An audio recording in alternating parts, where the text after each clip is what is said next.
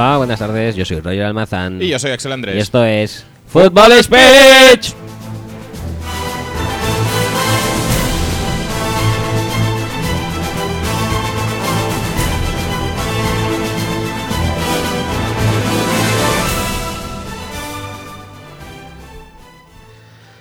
Bienvenidos chicos al eh, décimo programa de la décima temporada.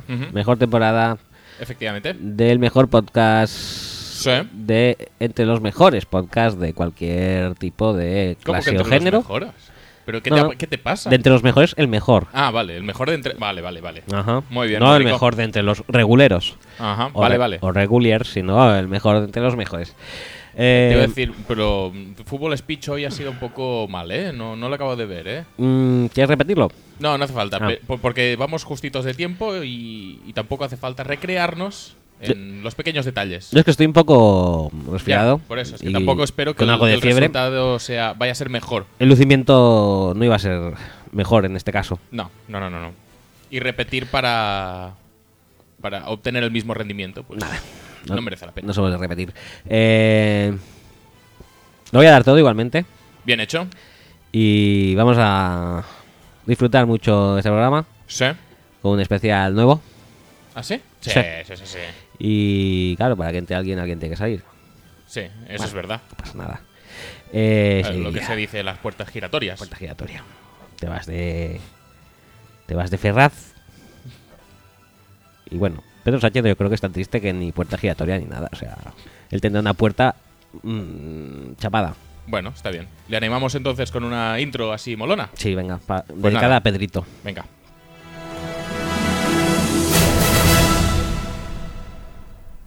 When it's time to party, we will party hard.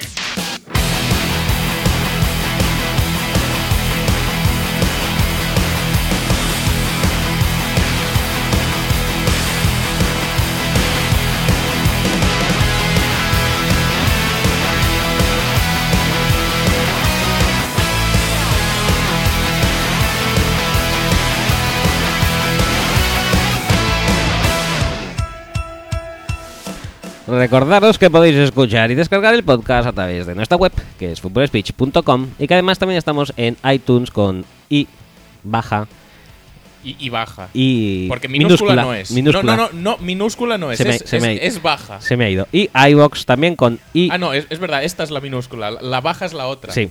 Eh, también iBox con I minúscula, pero mayúscula en nuestros corazones. Y además estamos en redes sociales que las diré, las Sí. enumeraré después de esta Me- me- pausa me encanta musical. cómo haces las intros así de caóticas.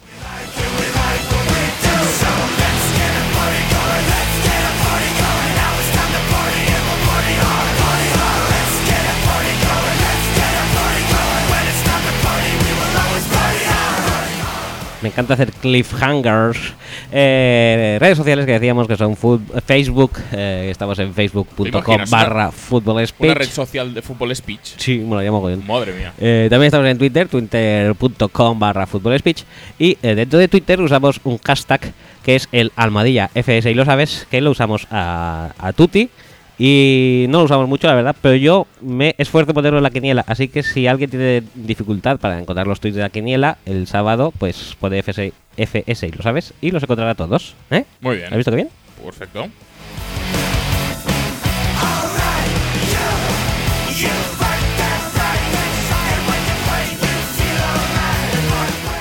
Además, tenemos mails corporativos que son súper guapos y son axel arroba y roger arroba seguidos de footballspeech.com y a los que podéis enviarnos cualquier cosa, hasta las cosas que enviaríais por WhatsApp normalmente a vuestros amigos, pues a nosotros nos los podéis enviar por mail. Por WhatsApp también, pero eso va luego. Sí.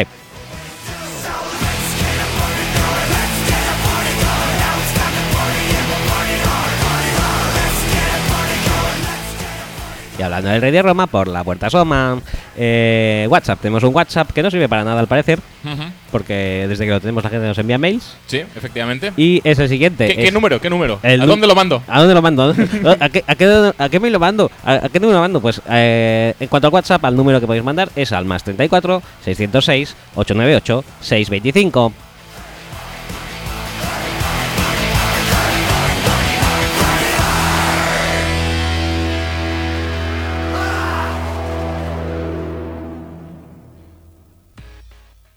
Y con esto tan bonito hemos clavado una presentation más. Sí, sí, sí.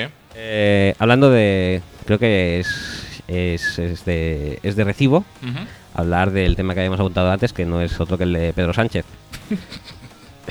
¿Sí? ¿Quieres empezar con esto? Sí, quiero empezar con esto porque hay mucha gente en nuestra audiencia, quizá no lo sepa, pero tú y yo lo sabemos. También hay más gente que lo sabe. Ajá. No sé qué- de qué me estás hablando, pero ahora, Vale, ahora, ahora- ahora lo pillaré, ahora- supongo- ahora vengo. supongo. Sí, sí. Eh, todos sabemos cómo empezó el principio del fin para Pedrito, ¿no? vale, ya sé por dónde vas.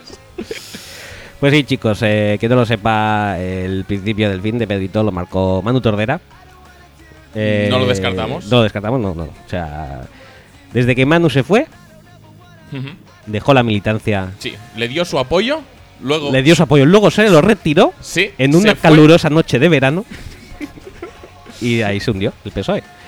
Eh, bueno, para si tenéis eh, curiosidad al respecto, podéis bucear en, en Twitter y ahí lo encontraréis todo. Sí, te iba a decir, igual que hemos dedicado la intro a Pedro Sánchez, igual el Feature Game de esta semana también tiene que ver con el rojo, que es el partido del PSOE, ¿no? Igual también, y, ¿Sí? con, y con una persona quizá más inútil aún que Pedro Sánchez, ¿Sí? ¿Tú crees? podría ser que sí.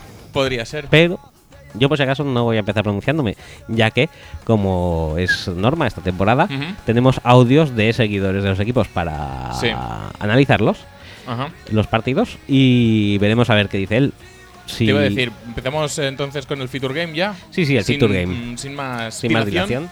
Eh, ¿Estadísticas o algo? O Sí, sí, directamente con no, los audios. eh, Estadísticas, estadísticas, por supuesto. No hemos dicho aún el partido, No pero cre- creo que ya mm, podéis intuir por dónde van los tiros. Sí, creo que es más fácil de saber esto que no incluso el final de, de Pedro Sánchez, que igualmente lo sabíamos todos. Eh, Pero, vamos, Pero bueno, que- que, el partido viene a ser el que enfrentó a Kansas. Co- color rojo, Kansas. un tío inútil. Un tío inútil. Bueno, sí, no, había- no había muchas más No, opciones. no había más opciones. Eh, Kansas City Chiefs contra Pittsburgh Steelers, resultado final 14-43, ni más ni menos. Y las estadísticas las siguientes. El eh, gran eh, eh, Alex Smith, que es... eh, ¿Quieres Manuela? no, no, no, no. ya dice Manuela, ¿no? Sí, por eso. No, es que tengo que esto, tío. Tengo que buscarle un mote a Alex Smith ya urgente, ¿eh? Le iba a llamar Remo, desarmado y peligroso, pero es un, es Es- un es referente demasiado cutre. Y es largo. Sí, bueno, yo, Te tiene que venir la inspiración, como Sí. cuando creaste Sweet Potato de la nada. correcto. Me gusta así, del- de- en el momento, en el Sí. fragor del momento. Eh, Es, es un, es un mote, lo de Sweet Potato, creado de la nada. Y no solamente ha dado nombre a Sweet Potato, sino a la nación moniato. Es Sí. decir, un momento de inspiración. Y mira tú dónde. eh, Mira qué, dónde qué acabas, cotas ha alcanzado eso, ¿eh? Sí, sí, sí, sí, brutal. Madre mía. Smith es tan regulero que es que ni me sale nada, ¿sabes? No, no me provoca nada. En fin, tengo, tengo que ser más intelectual con él, pero antes o después daré con la tecla. Alex Smith, como decía, 30 bases completos de 50 intentados, 287 yardas, sí, por otra, vez más por debajo. Son, ma- son más de 10 yardas por completo, ¿eh? Que esto no lo hace siempre. No son más de 10 por completo, perdona. No tendría que tener 300 yardas. Ah, es verdad, sí. No llega, como siempre. Lo- he hecho la división al revés porque estoy incluso más eh, eh, tonto que tú. Bueno, eso es muy complicado. Lanzó dos touchdowns y una intercepción, corriendo mm, Spencer Ware, 13 carreras, 82 yardas y algún que otro fumble. Sí. Y recibiendo Jeremy McLean, 5 recepciones para 78 yardas. Los touchdowns fueron de Ty Hill y de Tra- Travis Tra- Kelce. Travis Kelce. Eh, por los eh, Steelers, eh, Rodríguez 22 de 27, un poco más y no falla ni una. 300 yardas y 1, 2, 3, 4 y 5 touchdowns. Muy bien. Ni más ni menos. Eh, corriendo volvió Le'Veon Bell, 18 carreras, 144 yardas. No está mal, Casi es mejor promedio que el de Alex Smith. casi casi mejor. Y eh, recibiendo Sammy Coach, 6 recepciones, 78, 79 yardas. Eh, no es mejor promedio, ¿eh? No me vengáis con la calculadora No. aquí y tal. Era un poco una hipérbole de la situación.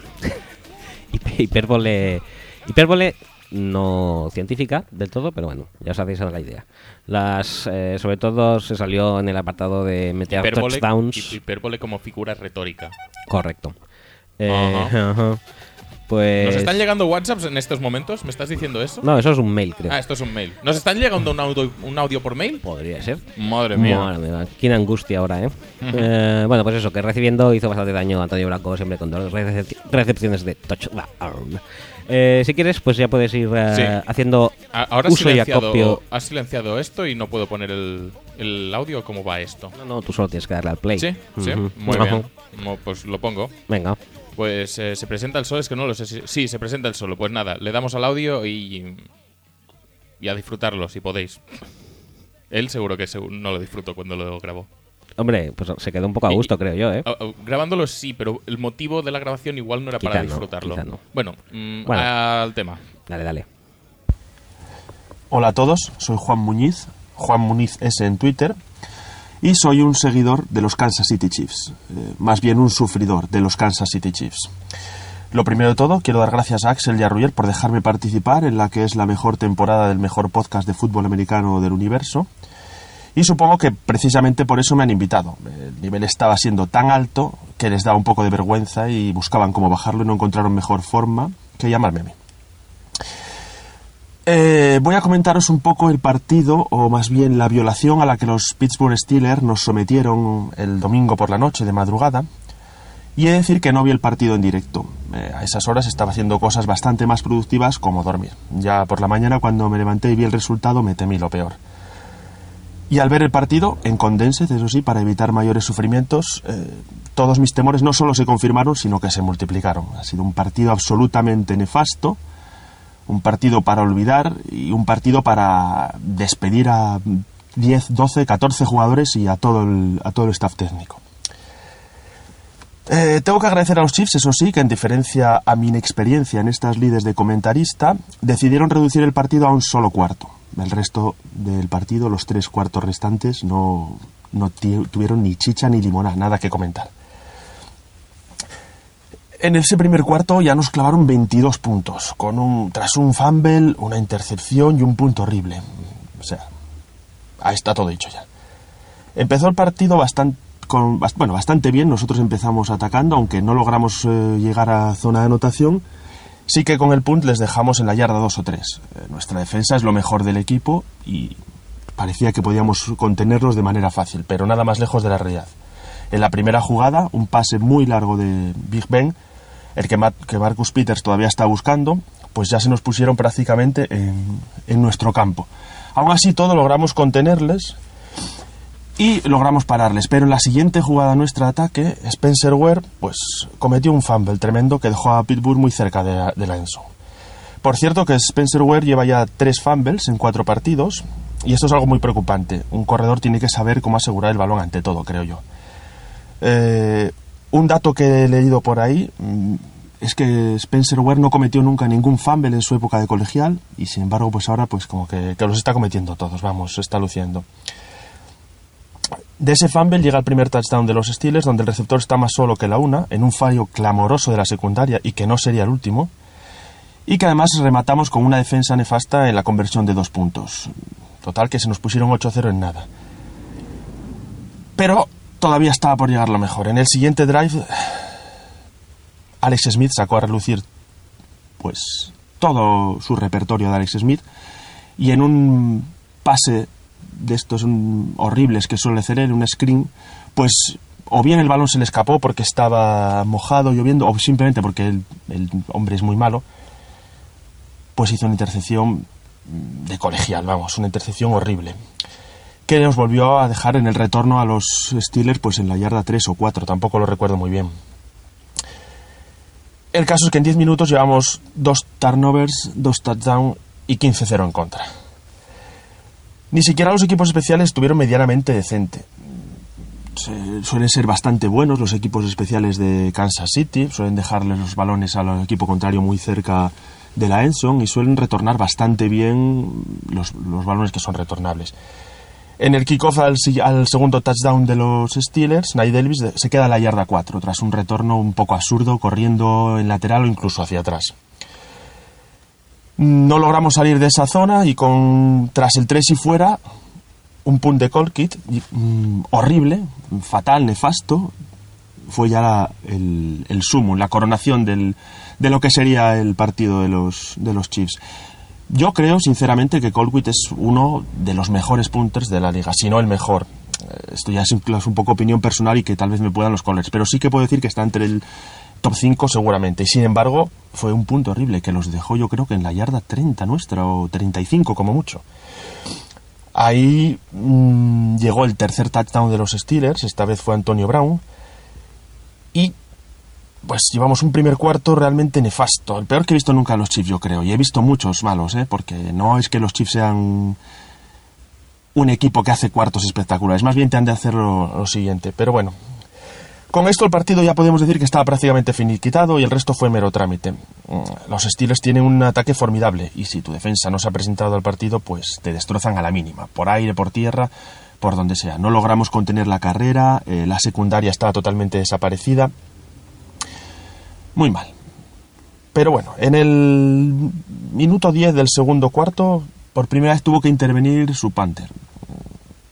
Y mm, sorprendentemente, Tyrek Hill, lo retornó para touchdown. Pero la jugada fue anulada por una absurda, falta nuestra que cometimos ya para, para completar el, cupo ya de, despropósitos. Eh, también falló un field goal Cairo Santos, que suele ser bastante efectivo. Y yo creo que también influyó mucho eh, la actuación de Colquitt como holder. Ahí le puso el balón muy mal.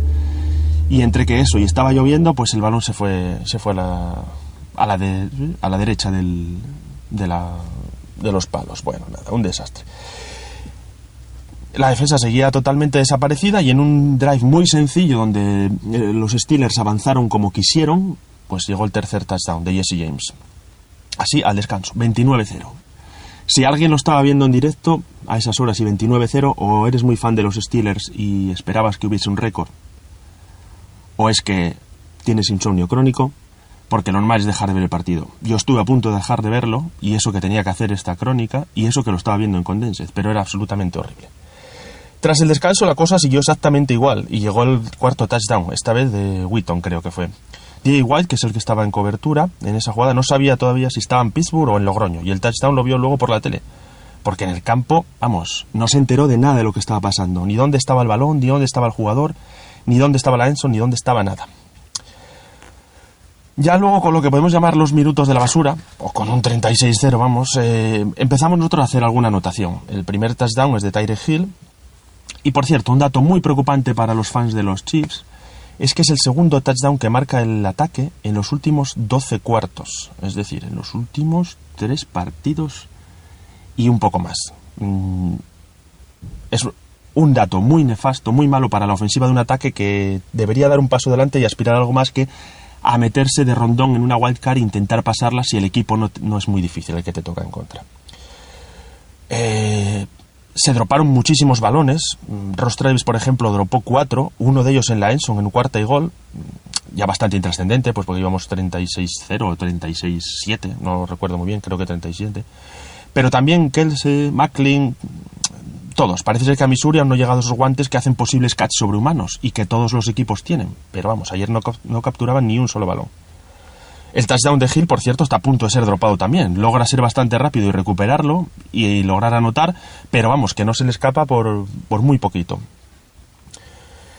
El último touchdown de los Steelers, que creo que es Williams, es de risa ya. La defensa ni lo toca, pero es que no tiene ni que cambiar de ruta, vamos, es un pasillo hacia la Enson y solo les faltó aplaudir a la defensa de los de los Chiefs. Entiendo que ya el ánimo a esas alturas de partido y perdiendo como estás perdiendo no es el mismo, pero coño, un mínimo de profesionalidad se les puede exigir, digo yo. Y no lo sé, por destacar algo positivo, si es que pudiese sacar algo positivo del partido de ayer Mm, tal vez puedo destacar que Conley parece bastante asentado y que está haciendo bastante buena labor y es una buena acción en pases largos, largos para, para las, eh, los estándares de Alex Smith, vamos, no estamos hablando de, de big plays ni mucho menos. Y que Tyrek Hill parece que puede aportar bastantes cosas, tiene buenas manos, es rápido y muy versátil. La ventaja de estos eh, Chiefs de Andy Reid es que tras los dos tres primeros drives ya sabes si el partido va a ser horrible o simplemente malo. Y eso te ayuda a prepararte, aunque el cabreo que coges no te lo quita nadie, siendo malo. Y el cabreo que coges con partidos como los de ayer, pues ya no te quiero ni contar, vamos. No me apetece volver a verlos en lo que queda de temporada.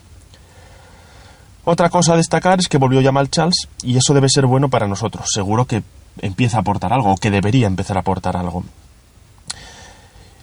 Y mm, también así como dato de estos absurdos y que no aportan nada, pero que a la gente le gustan, podemos destacar que los equipos de Andy Reid tienen un, tienen un récord de 8-10 antes de la semana del bye y de 15-2 después de la semana del bye. Confiemos, ya que esta semana que empieza ahora es nuestra semana del bye. Pero de todas formas, las expectativas, o al menos las mías, no son nada halagüeñas. Vamos 2-2 y las dos victorias fueron una contra unos Chargers que se pegaron un tiro en el pie, que nos tenían totalmente controlados y que todavía no saben cómo perdieron ese partido, y otra contra los Jets de un Patrick desatado lanzando intercepciones a todo lo que se movía. No me huele nada bien la temporada de los eh, Kansas City Chiefs. Eh, si uno mira temporada tras temporada, así sin más, la dupla de Reid Smith nos ha llevado dos años de tres a playoffs. Pero creo que si queremos dar un paso adelante en la división, esto ya no sirve. Deberíamos eh, buscar algo más. Es que además el juego es, por lo menos el de ataque, es un juego plano, sencillo, ramplón, predecible, eh, incapaz de sorprender. Sabes que el último drive, si vas por debajo más de una anotación, no vas a poder hacer nada porque no va a conseguir eh, anotar rápido y intentar hacer, no sé, recuperar el balón y poder conseguir. No, sabes que va a ir despacito, avanzando poco a poco y que no vas a conseguir nada. Maquillar el resultado si acaso, pero no, sé, no es un equipo que digas tú, bueno, todavía tenemos opciones de conseguir algo. No lo sé, quizás estoy muy desencantado ahora mismo con ellos, pero me da la sensación de que este año va a ser un año mediocre, 8-8 o poco más, porque no veo ninguna actitud en el equipo, el equipo sigue siendo el mismo que el año pasado. La defensa sí que es buena, pero claro, cuando se desaparece en partidos como el de ayer, no puedes esperar que la ofensa, la ofensiva te consiga meterte en el partido y eso que en teoría la secundaria de Pittsburgh pues es un coladero, pero claro, con Alex Smith a los mandos poco vamos a poder hacer. En fin, lo dicho, gracias por contar conmigo mm, y un saludo a todos. Bueno, eh, creo que... Bastante extenso todo. Bastante O sea, extenso. No, no sé qué vamos a comentar nosotros ya. Yo creo que se podría, o sea, como en general como experiencia está muy lograda porque transmite muy bien lo que es un partido de los eh, Chiefs, ¿no? Es algo así largo.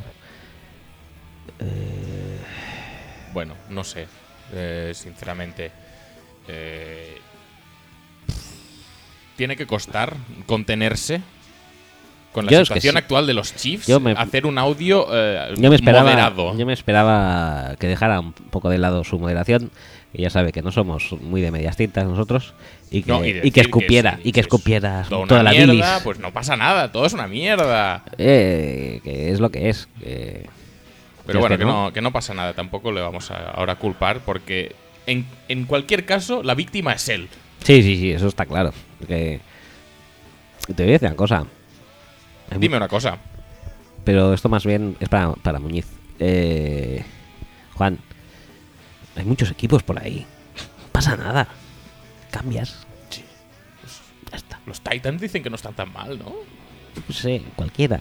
Pero sal de ahí. sal de ahí porque vas a sufrir mucho.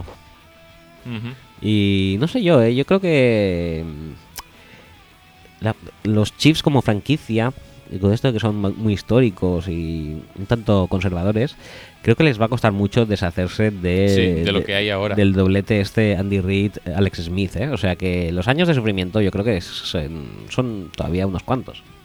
Es muy posible, sí. Y te digo una cosa, eh, realmente los, los Chiefs, en cuanto a playmakers, los tienen a patadas. Porque el propio Tyree Hill este, Ujú. dale ese a, a Belichick. Bueno, a Belichick no es precisamente el, el mejor ejemplo Bueno, para... dáselo a- al sistema de los Patriots. Meh. Meh. No me parece el mejor fit. Pues yo sí, la verdad. Lo veo perfectamente supliendo a un Edelman, a Mendola y todo esto y haciéndolo hasta casi mejor. Fijo que sí, lo más seguro. Eh, ¿Qué bueno, quieres hacer? Edelman no, pero a Mendola sí. ¿Quieres empezar con a rajar de Alex Smith o escuchamos primero el otro audio? Sí. Es que, es que básicamente eh, hacemos el Steelers Chiefs, pero creo que analizar los Steelers y ver qué hicieron y tal, como que nos la suda bastante. Queremos hablar de Alex Smith. Es posible que sí. O sea que si quieres tiramos aquí el audio como si habláramos de los Chiefs, ay, de los Steelers, y luego ya sí, eso nos centramos en lo que realmente importa. Venga, vale, va. Hagamos el audio y luego ya nos ponemos a dar candela. ¿Sí? Hmm, Pues nada, eh, le doy el audio entonces. venga. Hola Roge, hola Axel. Hola a todos los seguidores de Football Speech. Pues nada, eh, soy Ernesto y mm, quería dar las gracias a Football Speech por dejarme participar. Y voy a analizar el partido entre Steelers y mm, Kansas Chiefs de este fin de semana. Eh, lo primero es que es un partido bastante fácil eh, para los Steelers, en lo que creo que es un choque de estilos de lo más opuesto que te puedes encontrar hoy mismo en la NFL. Como previa al partido, comentar que era justo la vuelta de Le'Veon Bell después de la sanción de cuatro partidos, Muy que bien ha jugado los ¿eh? últimos 7 de 23 partidos. Y que aparte los Steelers pues tenían la baja del linebacker Ryan Shazier y de Eli Rogers.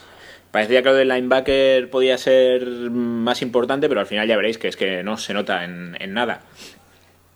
Ya metidos en el partido, se ve claro que no iba a ser el día de mm, Kansas City cuando Alex Smith en la primera jugada hace un pase de 10-12 yardas voladas hacia adelante. El partido se pone de cara enseguida para los Steelers. eh, creo que es en el tercer drive. Hay un fumble de Spencer Ware en su yarda 30-35. Lo recuperan Steelers y dos jugadas después, un pase de Big Ben en profundidad a Hayward eh, lo deja solo para, para anotar el primer touchdown. Los dos safeties se van en profundidad hacia el lado derecho, no ven la ruta cruzada del receptor y es un touchdown muy, muy, muy fácil. Eh, Steelers va por la conversión de dos puntos, que es algo que suelen hacer bastante, sobre todo a principio de temporada. En el siguiente ataque de los Chiefs interceptan a Alex Smith, un pase deflectado por Hayward que coge Jarvis Jones y deja el balón en la yarda 10 eh, de Kansas y touchdown de, pase de Antonio Brown. Aquí yo creo que ya el partido se les ponía cuesta arriba a los Chiefs, sobre todo porque creo que no, no habían entrado bien. La defensa de los Steelers estaba eh, llegando con bastante facilidad y muy rápido al quarterback. Y eso hacía que fueran muy difíciles los antipases a la banda o por detrás de la zona de scrimmage. En el retorno, Nail Davis se equivoca, hace que los Chiefs tengan que empezar en su propia yarda 2. Luego Brian Colkit hace un pan horrible que hace que los Steelers tengan el balón en la propia yarda 40 de Kansas. Y aquí Steelers no perdona. Otro pase largo de Big Ben, esta vez Antonio Brown, touchdown, el partido se pone 22-0 y eso es algo que los Chiefs no están preparados para remontar. Todo esto pasa en apenas 14 minutos de partido. Y la verdad es que, aunque solo ha acabado el primer cuarto, eh, creo que hay poco más que comentar del partido. En el segundo cuarto hay un touchdown de Jesse James, de Titan de Steelers, en los que encuentra un emparejamiento muy, muy, muy asequible con el safety de Kansas. Y la verdad es que da la sensación de que Steelers iba muy mentalizado, con el partido muy bien preparado, tenían muy claro qué es lo que tenían que hacer, tanto en ataque como sobre todo en defensa, y da la sensación de que los Chiefs en ningún momento tienen oportunidad de, plantar cara. El resto del partido es un control del juego por parte de Steelers y un quiero y no puedo de los Chiefs. Y casi me gustaría pasar a las conclusiones. Uno, me quedo con que le veo un vuelto, se le ve bien físicamente, haciendo las típicas paradas para luego encontrar las líneas más, más fácil para la carrera.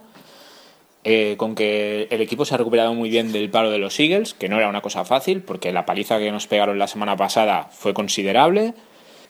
Y que las dos líneas han trabajado muy bien. La defensiva, eh, parando la carrera y llegando muy rápido y muchas veces a, a Alex Smith y la ofensiva dándole mucho tiempo a Big Ben y a los corredores para desarrollar las rutas, además de evitar que golpeen a Big Ben, que creo que es la clave para que a Steelers pueda aspirar a todo esta temporada. Y para acabar, me gustaría hacer una mini sección, sección nonsense muy rápida. Y es que se ve que los Steelers, cuando les toca jugar fuera, eh, la cena cada vez la paga uno. Y lo que hacen es que meten todas las tarjetas de crédito en un sombrerito, que me parece que se lo robaron a Cam Newton, y se coge una tarjeta de crédito y esa tarjeta de crédito paga toda la cena. Entonces se ve que hace un par de semanas le tocó a la, a la Darius Green pagar. O sea, el tío encima que no juega le tocó pagar 4.500 dólares de, de la cena y el tío se quería negar. Así que nada, eso es lo que podemos esperar de la Darius Green. Compromiso con el equipo. Un saludo y nada, muchas gracias a todos. Oye, Bueno, ahí está. tan- tanto quejarse, que, que es tuyo el dinero de la cena. Eh, Eso es verdad. Ya está, seguro que los pagó a gustísimo. Total, el contrato que firmó creo que le dieron un pelín más, ¿eh? Hombre, si, si ni siquiera esto, si no quería. Poco integrado está el equipo, ¿eh? También es una putada que no juegas y, y pagas, ¿no? Pero oye, si te toca, pues no haber dejado tu tarjeta. Eso va a Exacto, empezar. Exacto. Yo no dejo que mi tarjeta entre en un gorro de. en un sombrerito de cam. Eso No, lo no, tengo no. clarísimo. Bueno, pues eh, gracias a Ernesto, que es mi amigo, no se ha presentado ni nada de eso por ser mi amigo, es así informal. Eh, pero bueno, le podéis seguir en Twitter, es eh, el Roa, es su user, el Roa con dos R's. Ajá. Sabemos que gramaticalmente es incorrecto, pero bueno, él es así. No, pero te iba a decir, es eh, más o menos complicado que tu user. Menos, menos, menos, pero puede llamar también error, ¿eh? Sí. Sí, claro. Por eso, por eso, es que hay... No, no, pero lo mío es, es, es top. Lo mío es top. Esto es un nivel mucho más bajo. Muy bien, muy rico. Bueno, pues gracias Ernesto. Yo creo que el audio sí, la verdad es que se podía haber resuelto en dos minutos Sí, porque cuando ha dicho, y no hace falta comentar nada más del partido, pues tenía razón, estamos, probablemente. sí, estamos bastante de acuerdo. El partido no había mucho que comentar. Me ha gustado mucho cómo ha ido empalmando trozos. Sí, sí, sí, sí. O sea, es un audio súper currado. lo- cuando lo oí la primera vez no lo había notado, pero luego he visto mucho empalme ahí, mucha, mucho trabajo de edición. Te- iba a decir, eh, antes estaba a punto de parar el audio de Juan porque hay una cosa que quiero decir ya y me tiene un poco hasta las pelotas. Que es que uno de cada dos audios, yo creo que en cada programa hay, hay uno de los dos que lo dice, que es, ay, es que está siendo tan buena la temporada, la mejor temporada y tal y cual, que me han llamado aquí a mí para bajar el nivel. No. No, no, no, no, no, no. En ningún caso un aficionado del equipo, especialmente de un equipo que pierde, va a bajar el nivel del podcast porque va a alcanzar un nivel de cabreo, eh, de sentimentalidad, de visceralidad que nosotros no podremos alcanzar nunca a no ser que pierdan los Packers o los Saints o, o los Giants o los Vikings o los Patriots o... Ya está. ¿Ya está? Sí, vale, vale, ahí. vale. Muy bien. Sí, sí. O sea que, por favor, nadie, No, no, no, no nadie venga a decir no que estamos de acuerdo. mm, bajamos el nivel del podcast eh, eh, contratándoles o contratándoles, eh, pidiéndoles, Contratándoles. Calla. pidiéndoles a ellos. El- ya verás. la- sí, sí. ¿cuándo- ¿Cuánto pagáis? ¿Cuánto era por esto? Ya lo dijimos la semana pasada, que, que habíamos pensado cero. Tú ves diciendo por ahí que contratamos a la gente. Bueno, porque pues no, pues no contratamos a nadie, eso se lo pedimos y la gente es muy buenas, son muy buenas personas. Lo que pasa es que no, no deben ser tan buenas personas como para pensar que bajen el nivel. Si nosotros les pedimos el audio es porque lo queremos y ya está. Sí, sí, sí. Lo queremos bastante, además. Porque nos esforzamos para, para tenerlos. Tampoco. O sea, si no lo quisiéramos, pues no haríamos nada, no pediríamos nada. Y- Lo podrían mandar ellos igual al, al WhatsApp, que para eso está. Sí, sí, podrían mandar igual. Pero no, lo pedimos. No, no. Si lo pedimos es porque creemos que el programa va a ser mejor con su audio. Correcto. Y Co- dicho esto, Y dicho esto. que es el pasador de, de sección universal, el dicho esto. ¿Mm? eh, Pasemos a hablar de Alex Smith. Sí, ¿no? Un Sí. poco. Venga. Me toca los cojones. Es decir, mi, mi sensación de cabreo iba en aumento conforme iba mirando el partido, porque el tío puede pasar a media distancia. De hecho, el partido ya lo han dicho eh, tanto Juan como Ernesto en el audio. Empieza con un pase eh, de Alex Smith a una distancia considerable para lo que es él.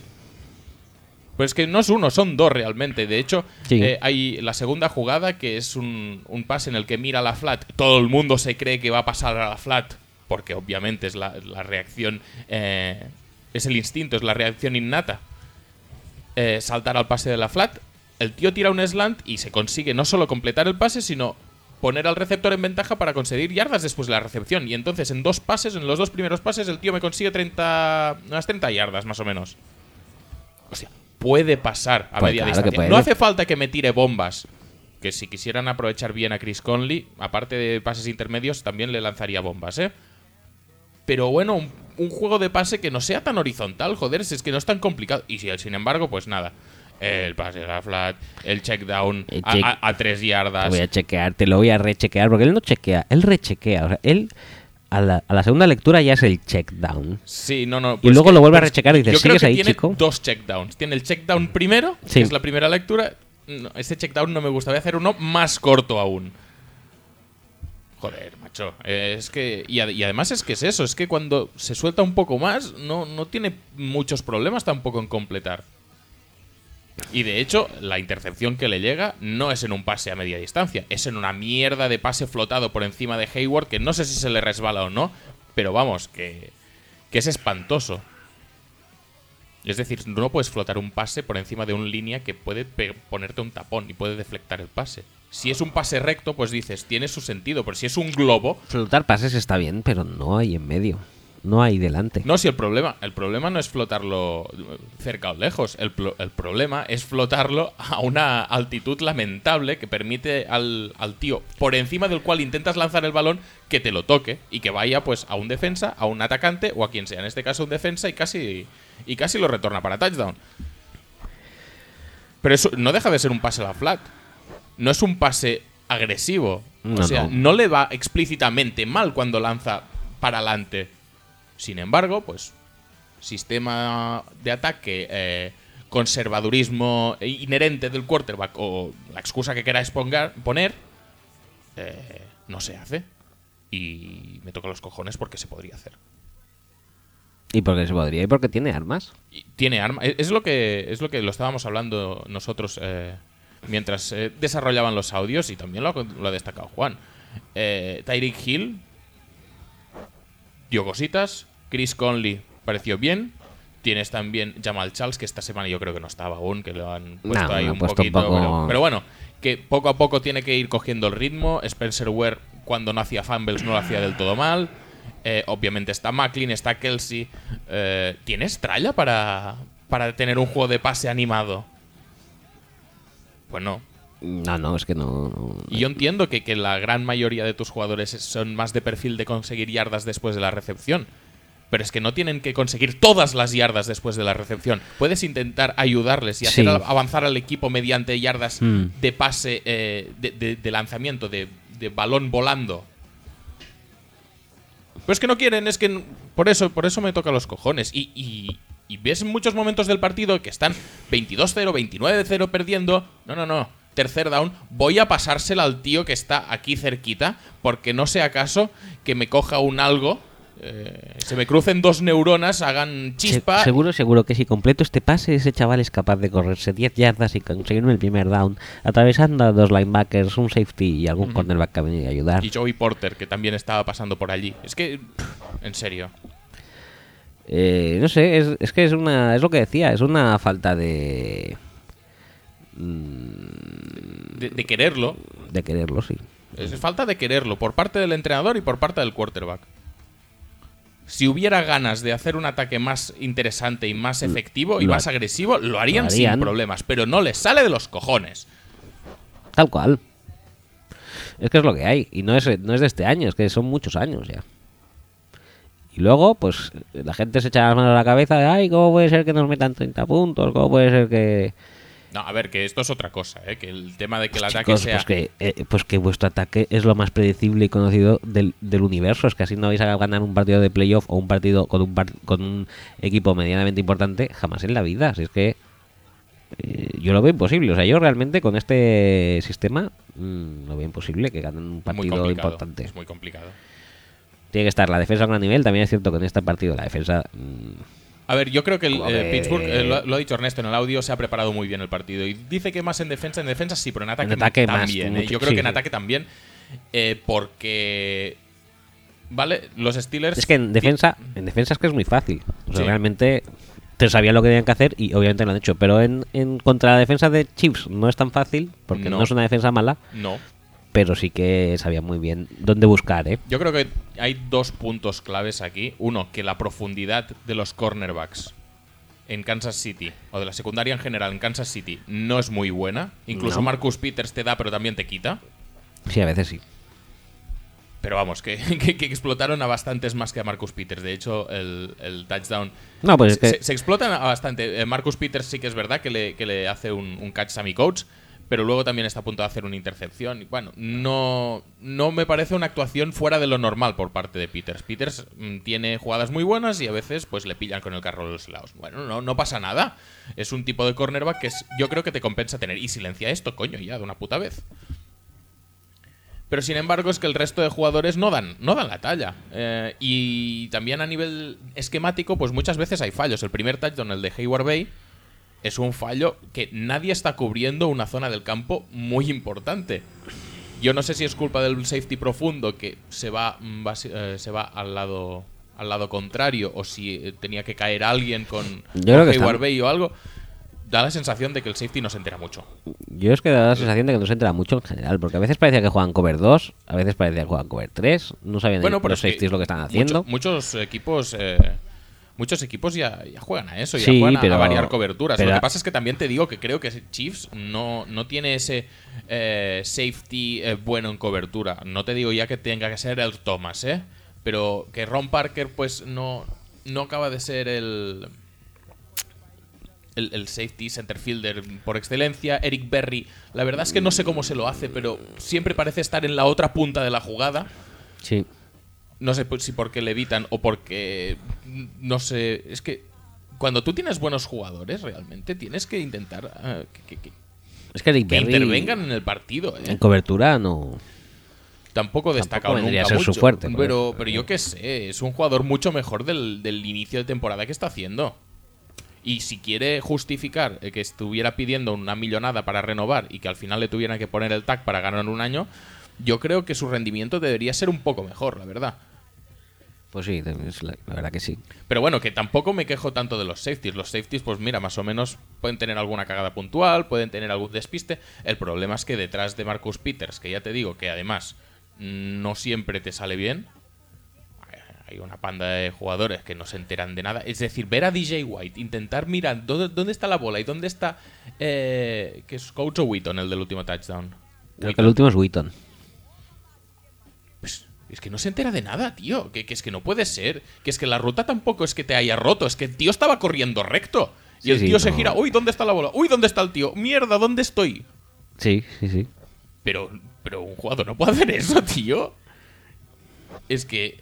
Sí, la verdad es que fue un poco. Y- y yo Esa que- jugada dices, esto, estos tienen todos una, una torrija encima. Digo, que está, no sé si al principio se gira a mirar a ver si, si tiene algún safety, eh, algún safety help o algo así. Y luego ve que no tiene nadie, ve que está solo, se pone nervioso, mira a ver por dónde va el balón. A ver si voy a interceptar. Uy, mierda, no. A ver si puedo interceptar o hacer algo. eh, Ya se le va se le va a Wheaton y, y- y la pelota llega perfecta. Y él obviamente está... Sí, pero bueno, que más allá de los, des- de despistes puntuales, eh, que el talento no está ahí. No, No, pero es que- y, y de hecho, el game plan de Pittsburgh era básicamente eso: atacar. Ya lo han hecho en varios partidos, ¿eh? no es que sea algo extraño en ellos, pero atacaron muchísimo en base de pase largos, en base de uno contra uno, y que el receptor le gane al cornerback. Es y en que- este caso, pues es que el receptor tenía todas las de ganar en casi cualquier emparejamiento. Es que mira, hay un touchdown de 31 yardas de pase. Sí. ¿eh? Luego el siguiente es uno de 4 yardas, ¿vale? Luego hay otro de 38 yardas. Sí. Y luego en el tercer cuarto, este que estábamos hablando de Wheaton, 30 yardas también. Eso es que las coberturas no, no- no las tenían. No, no, sí, estaban ahí. Es decir, tú en el papel tú puedes decir, tú con este, tú con este, Yo tú creo que la- cubres esta zona y ya está. La de Antonio Brown es la que, la que hace la recepción en el centro. Por, Sí. Bastante en el centro. Sí. Ahí el safety, ¿dónde estaba? Si estaba jugando en cover 3 porque solamente había uno detrás. Mm, él no lo sabía tampoco. O sea que no sé, no sé, tenían una empanada. bastante No, simplemente eh, los Chiefs, eh, por alguna ra- extraña razón, pensaron que podían ganarles uno contra uno a los receptores de los Steelers y los Steelers dijeron, sí, sí, sí, sí, mira, mira, inténtalo. Y ahora lo intentas otra vez. Y ahora otra vez. Y seguían clavando pases largos y no hubo ningún tipo de reacción, no hubo, no hubo ningún tipo de, de, de- Y esos de- son- de cambio en el game plan ni nada. Estos que te he Simplemente dicho fue son- pues, pues eh, eh, esperar a que los Steelers dejaran de pasar porque el marcador ya era demasiado abultado. Es que si los Steelers llegan a necesitar hacer tres touchdowns más, los hacen. Porque sí. al final, pues mira, pues le vas dando balones a Le'Veon Bell, vas haciendo pases a diciendo? Greenbell, pues... que estos son los pases de touchdown, los que Ujú, te he dicho antes. Luego, aparte, Sammy Coach tiene uno de 47 yardas y otro de 32 yardas. Luego, ¿qué más hay por aquí? Bueno, que da igual. que- Johnson tiene una de 26 yardas. Sí, pero este no es. no Greenbell, una que es, bomba. que es un de esto, Greenbell, que es un Titan bastante tochón, Sí. tiene una de 19 yardas. No, pero bueno, que- A ver. Que ya no estamos hablando de bombas, ¿eh? Pero. No, no, pero estoy hablando de jugadas de pase largas y sin coberturas demasiado existentes, ¿eh? Porque el de Greenbell también lo coge más solo en el centro que... Bueno, pero yo entiendo que un segundo Tyrant te puedas despistar. Lo que pasa es que intentar parar a Antonio Brown en uno contra uno o intentar parar a Wheaton en uno contra uno, que podrías hacerlo, ¿eh? Pero con un mejor cornerback. Lo que no puede ser es poner al rookie que no se entera de nada contra Wheaton porque mm, alguna te va a hacer. Y creo que fueron bastantes más de una. Sí, no sí. contra Wheaton explícitamente, pero que No. DJ White tuvo una noche como para mm, retirarse del fútbol. Pobrete. Bueno, tú que ser esto, ser cornerback es fastidiado y más si te ponen en según qué Y- disyuntivas Y contra según qué equipos. y contra según qué equipos. Y, Y, y luego lo veremos en el gallino también esto. y aquí pues eso, pues quedaron retratados, pero que, que bueno, que yo no me lo tomaría personal, ¿eh? Si fuera White, por ejemplo. Bueno, hombre, que- si no, si no mm, aprende algo de este partido, igual no lo aprende ya nunca. Pero ¿eh? quizá quien debería aprender un poco es el defensive coordinator, ¿eh? A la hora de Sí, plantear no, un no, partido. eso está claro, eso está claro. Eh, no sé, ¿tú- de ¿algo más? No, eso, hablar? eso que te iba a decir, que, que en ataque lo plantearon así el partido, con mucho pase largo y con, con muchas ganas de estirar la defensa para que luego eh, se pudiera correr también. Lo que pasa es que tampoco les hizo mucha falta, porque ya si la- lo primero ya sale bien, para que vayas eh, luego a utilizar la carrera. Pa- para ser agresivo, la utilizas pues para quemar reloj y ya está. Sí, Pero bueno, que luego te quería comentar, en el plano defensivo, eh, es que Alex Smith es muy garrafón, pero la línea que tiene es que no hay por dónde cogerla, ¿eh? Es decir, que esté jugando Zach Fulton, que probablemente es un, un línea de los tres peores de la liga, con Barclay, con Sowell, con Newhouse quizá, es horrible. Y los sacks de Hayward, si no son los tres de Fulton, muy poco le falta. Y, si- y- el tema es que Pittsburgh, que era un equipo que hasta el día de hoy había, creo que conseguido un sack en el global de la temporada, ¿eh? no un sack por partido, no, en el global de la temporada parece recordar que dijeron que, que había conseguido un sack. Pues ayer le cascó cuatro, pero es que no fueron solo los sacks, fue la presión constante, fue la imposibilidad de correr durante mucho tiempo. Y, es porque y fue sobre todo que no usaron jugadores adicionales, fueron tres o cuatro todas las jugadas. Y la línea fue incapaz de pararlos en ningún momento. Pues. Si el juego de ataque es previsible y encima puedes llegar a la presión, es que no, no, no hay ningún tipo de esperanzas de, de- de poder anotar. Ya no de ganar el partido, no, de anotar a secas. Tienes que esperar a que se relajen todos para empezar a, a encontrar alguna conexión. Y que- me parece muy, muy inteligente por parte de Pittsburgh, pero. Pero me parece, sinceramente, que es más un defecto de eh, talento, ideas y mm, predisposición a cambiar el game plan de, de Kansas City que no realmente un, un acierto brutal de, de los Steelers. Mm, sí, solo tenían, Steelers solo tenían un sack hasta este no, no, no, partido. es que Pero es eso, es, aquí- es indecente. Y, y Si no Steelers tienes- es una defensa, lo ha, lo ha dicho en el audio, es una defensa vulnerable. Tiene unos cornerbacks que son justetes. Estaba jugando eh, con, con Artie Barnes, estaba jugando Dangerfield, estaba jugando... eh, Pero es, es que este es el equipo, yo creo que le, le viene de puta madre a Ah, sí, sí, mucha sí. gente y a Pittsburgh también le ha venido muy bien. Sí, no, no. Es decir, en un matchup Pittsburgh-Kansas City, sobre el papel, y más planteando los partidos como, como los ha planteado Kansas City, Pittsburgh es que les va a pasar por encima 10 de cada 10 veces. Eh, bueno, es que es eso, yo creo que que si no si juegas contra Steelers y no buscas a Tibars o No, pero, no buscas nada, pero es que es inténtalo al menos, tío. Pero Es, que que, no- creo es- que colgaron pero- un- una bomba en todo el partido. Pero es que llevan la inercia esa de que nunca intentan nada, o sea, es- hacen Ya. lo suyo, lo establecido, si le va bien para ganar un partido, pues bien, y si no, pues pierden y ya está, no tienen más por, problema. por eso me, me- me cabreo, porque es que podrían buscar algo más. Pues sí, podrían. No quieren, ni perdiendo, eh, ni empatando a cero. Bueno, sí, empatando a cero, de hecho lo, lo intentaron casi más que, que luego. pero ni perdiendo 8-0, ni 15-0, ni 22, no, 29, no, tampoco. Hostias, tío, pero ¿qué coño hace falta para que cambies un game plan y seas un poco más agresivo y busques las debilidades del contrario? Si es que te están haciendo un rota en la línea defensiva, si es que están pudiendo tirar mucha gente eh, hacia atrás, pero tampoco la tiran tan para atrás porque no, no atacan No es lejos. necesario. Es que, no sé. Yo tampoco exijo que den con la solución, pero al menos que lo intenten. Yo creo que un uso inapropiado y excesivamente conservador de las yardas cuadradas por parte de Reed sí que, sí que hay, ¿eh? Sí, sí, sí.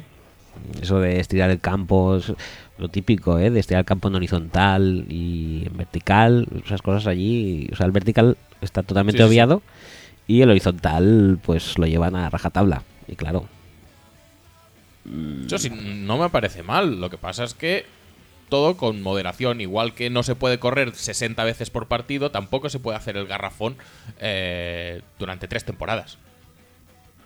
Tres temporadas lleva ¿eh? Reed en Kansas. creo que sí. Cuando se marchó Alex. Igual alguna más, ¿eh? Cuando se marchó cuatro. Alex Smith de, de San Francisco. No sé. Voy a buscar si acaso también. Y bueno, y luego es que por parte de los Steelers es que me cuesta imaginar que más allá del planteamiento y de que Big Ben pues está bastante bien Sí. lanzando, me cuesta pensar que, que el planteamiento sea súper bueno. Es que no, es que secaron a los Chiefs. Bueno, no es lo mismo que lo que hizo Belichick contra los Texans, ni mucho menos.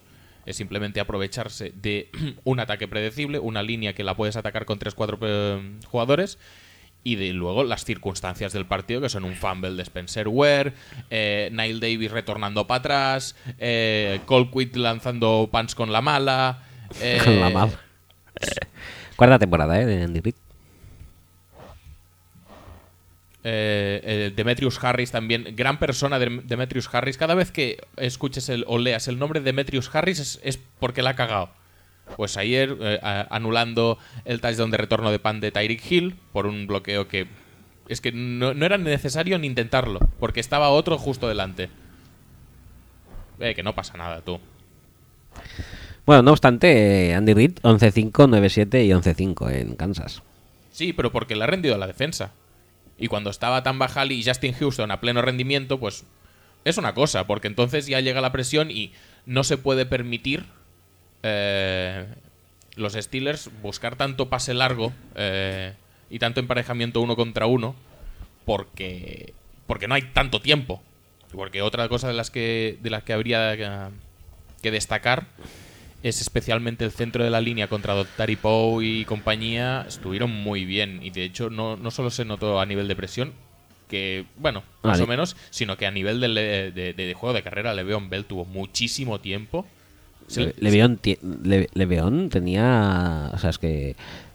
Había momentos que estaba a lo mejor perfectamente medio segundo de- delante de Pensándoselo. un, de un guard, a ver si entro por aquí o por allá. pensándoselo totalmente y se, y se le ve bastante sobrado Sí. ¿eh? a, a Le'Veon Bell se le ve como, como a otro ritmo pero joder es que mm, me parece acojonante que cada jugada tenga sus 5, 6, 7 décimas para bueno pues por aquí más o menos hostia y si corto para allí qué tal pues que no no no atraviesa la línea de scrimmage a saco no se lo piensa y sin embargo nadie es capaz de superar la línea ofensiva para hacer el placaje para pérdida de yardas es, es- No, no, la línea ofensiva de los Steelers estuvo muy sobrada, muy, que, que ya te muy digo, poco eh, exigida. que, ¿eh? que creo que está echando muchísimo menos a, a Justin Houston. Mucho más de lo que pueda Sí. parecer en, en general.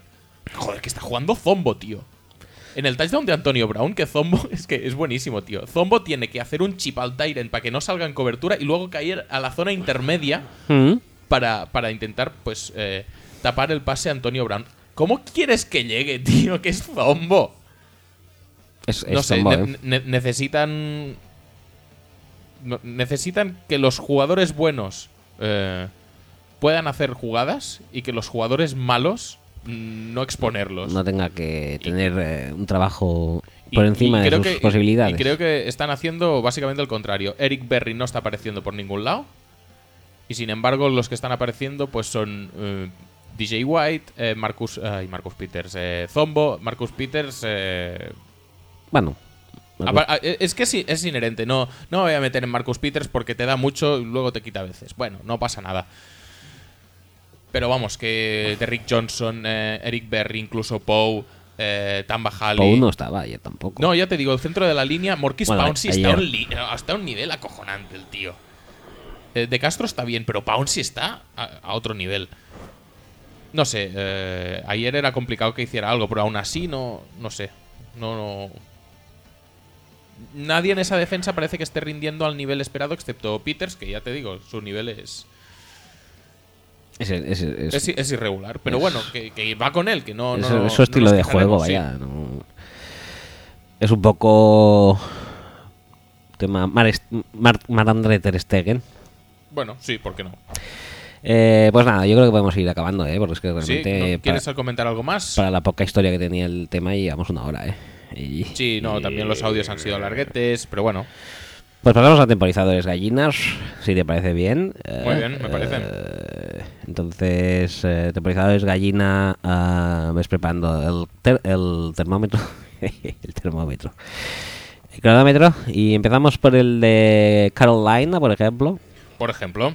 Pues, ¿Qué, qué dices que pasó? pues que perdió Carolina. No me digas. Sí. ¿Por qué? Porque les hicieron muchos puntos, muchas yardas, Ajá, o así un poco a lo loco, ¿eh? Todo. Eh, Panthers perdieron 33-48. eh, y las estadísticas son las que siguen. Cam Newton, eh, 14 de 25, 165 yardas y un touchdown y una concussion. Y salió en su relevo Derek Anderson, 17 completos de 23 intentos, no está mal. 172 yardas, 2 touchdowns, 2 intercepciones. Corriendo, Newton 5 carreras para 30 yardas, recibiendo Fozzy Whitaker 9 recepciones, 86 yardas en eh, los Falcons. Matt Ryan tuvo un partido bueno, no tanto como el de Big Ben. Un poco más, un poco más si lo tira él solo, ¿eh? También. Sí. Pero bueno. 28 de 37, 503 yardas, 4 touchdowns y una intercepción. Corriendo Devonta Freeman, 13, recepción, hay 13 carreras, 57 yardas y un touchdown. Y recibiendo Julito. Julito tuvo 300 yardas y un touchdown. Julito, mm, le- eh, escuché la semana pasada en no sé dónde que lo de Julito contra Fontanero Mm, iba a ser pornográfico. Sí, sí. No sé muy bien dónde lo escuché. No sé dónde, pero lo clavaron, ¿eh? Sí, ¿eh? Qué fuerte. También te digo que Fontanero creo que duró tres o cuatro jugadas. Sí, Pero bueno, que ya le había hecho un traje en tres o cuatro jugadas. O sea, que habría sido exactamente lo mismo. sí, es muy posible que el resultado hubiera... A lo mejor, mira, 100 yardas menos, pero hubieran seguido siendo 200 Sí, yardas, ¿eh? sí, sí. Eh, pongo, ¿eh? Le doy al botoncito. Dale. Entonces, ya llevan dos partidos en los que los coordinadores en Carolina hacen un poco el ridículo. Uno, la semana pasada contra, contra los Vikings. Minnesota, Minnesota, sí. Tú bien lo sabes que lo, Ajá. de- lo del ataque pues fue lo que fue. Sí, sí, sí. Y aquí en este, en este partido hay un planteamiento de base que es horrendo, que es eh, por parte de McDermott intentar, de McDermott, de Rivera, de quien mande, poner a quien sea, sea Bradbury, sea Worley, sea Ben Wikere, quien sea, uno contra uno contra Julio Jones. Mala, mala idea. Pero, pero, es decir, es como lo de antes de DJ White, pero mucho peor. Te quema y te quema y no haces nada y te vuelve a quemar y no haces nada y te vuelve a, a quemar y, y sigues sumando yardas. y- Pero, pero, tío, pero haz algo, ponle tres. A Calvin Johnson le ponían tres y no pasaba nada. Pues no, no, no, porque yo he planteado el partido así y fijo que al final me llevo la palma. Yo tengo mi filosofía defensiva y no la pienso cambiar por nadie.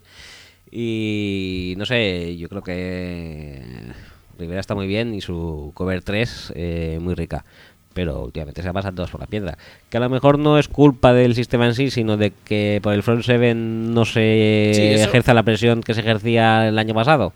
Pues eso, también es posible. eso es muy posible, sí. Que es posible que hayan sabido leerte un poco el truco y hacer dobles bloqueos a los a los a los ends. No, y, sí, eh, yo, yo y creo que- y- y hacer que el, que el quarterback eh, salga hacia afuera. Yo desde, desde sé. principio de temporada lo que me da la sensación es de que esta, est- la línea de, de- de defensa no está como el año pasado. Esto permite mucho a la línea de ataque llegar a segundo nivel, bloquear blo- bloquear Thomas Davis. Esto permite muy, mucho la carrera. y que hay un agujero brutal en secundario, pero, pero un- una cantidad de, de, de- de antitalento Antitalento. que, que es que no se puede ni medir. Y partido tras partido, de, de diferentes maneras, ¿eh? pero la están explotando partido tras partido. Y, oye, llega un punto que alguien se lo tendría que empezar a plantear. Se puede explotar contra la carrera. Eh, receptores muchos eh, haciendo bloqueos hacia la caja para dejar al cornerback suelto y el cornerback no enterarse de nada.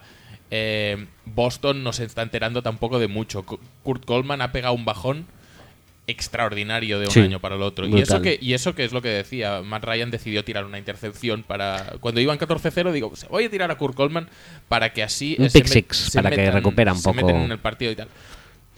Dar moral. Y a ver, lo de, la, lo de la secundaria un poco ya lo sospechábamos. Lo que pasa es que el bajón de la línea defensiva está afectando, yo creo que a todos los niveles. A nivel de presión, está mm, poniendo las cosas más difíciles a la secundaria. A nivel de carrera, eh, está. A ver, va.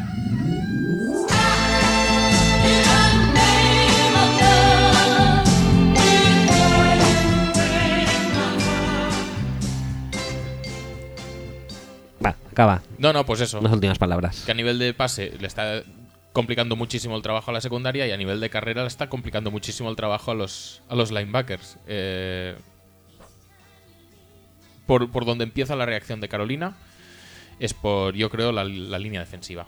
Sí. Y hemos hecho un resumen de Carolina sin hablar de Cam Newton. Hala, ¿Qué te parece? ahí queda eso. ¡Hala! ¡Adiós!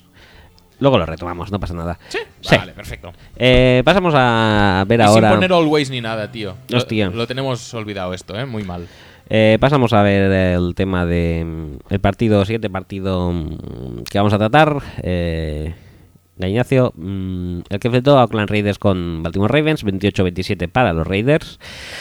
Ah, en eh, estadísticas de Vicar, 25-35, 199 yardas y 4 touchdowns. eh, corriendo de Andre Washington, 5 carreras para 30 yardas. Y Latavius. Y Latavius ya está empezando a integrarse un poco ahí.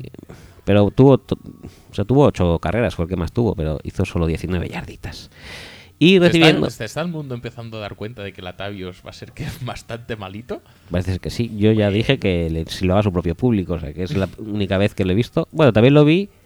Ojo que lo vi a. Los Giants pitaban a Tiki Barber después de la Super Sí. Bowl, ¿eh? Yo vi al Camp Y- Nou pitar a mucha gente. Ya, pero. Bogarde creo que es el más... Frank de Boer es el más entrañable que pitaban.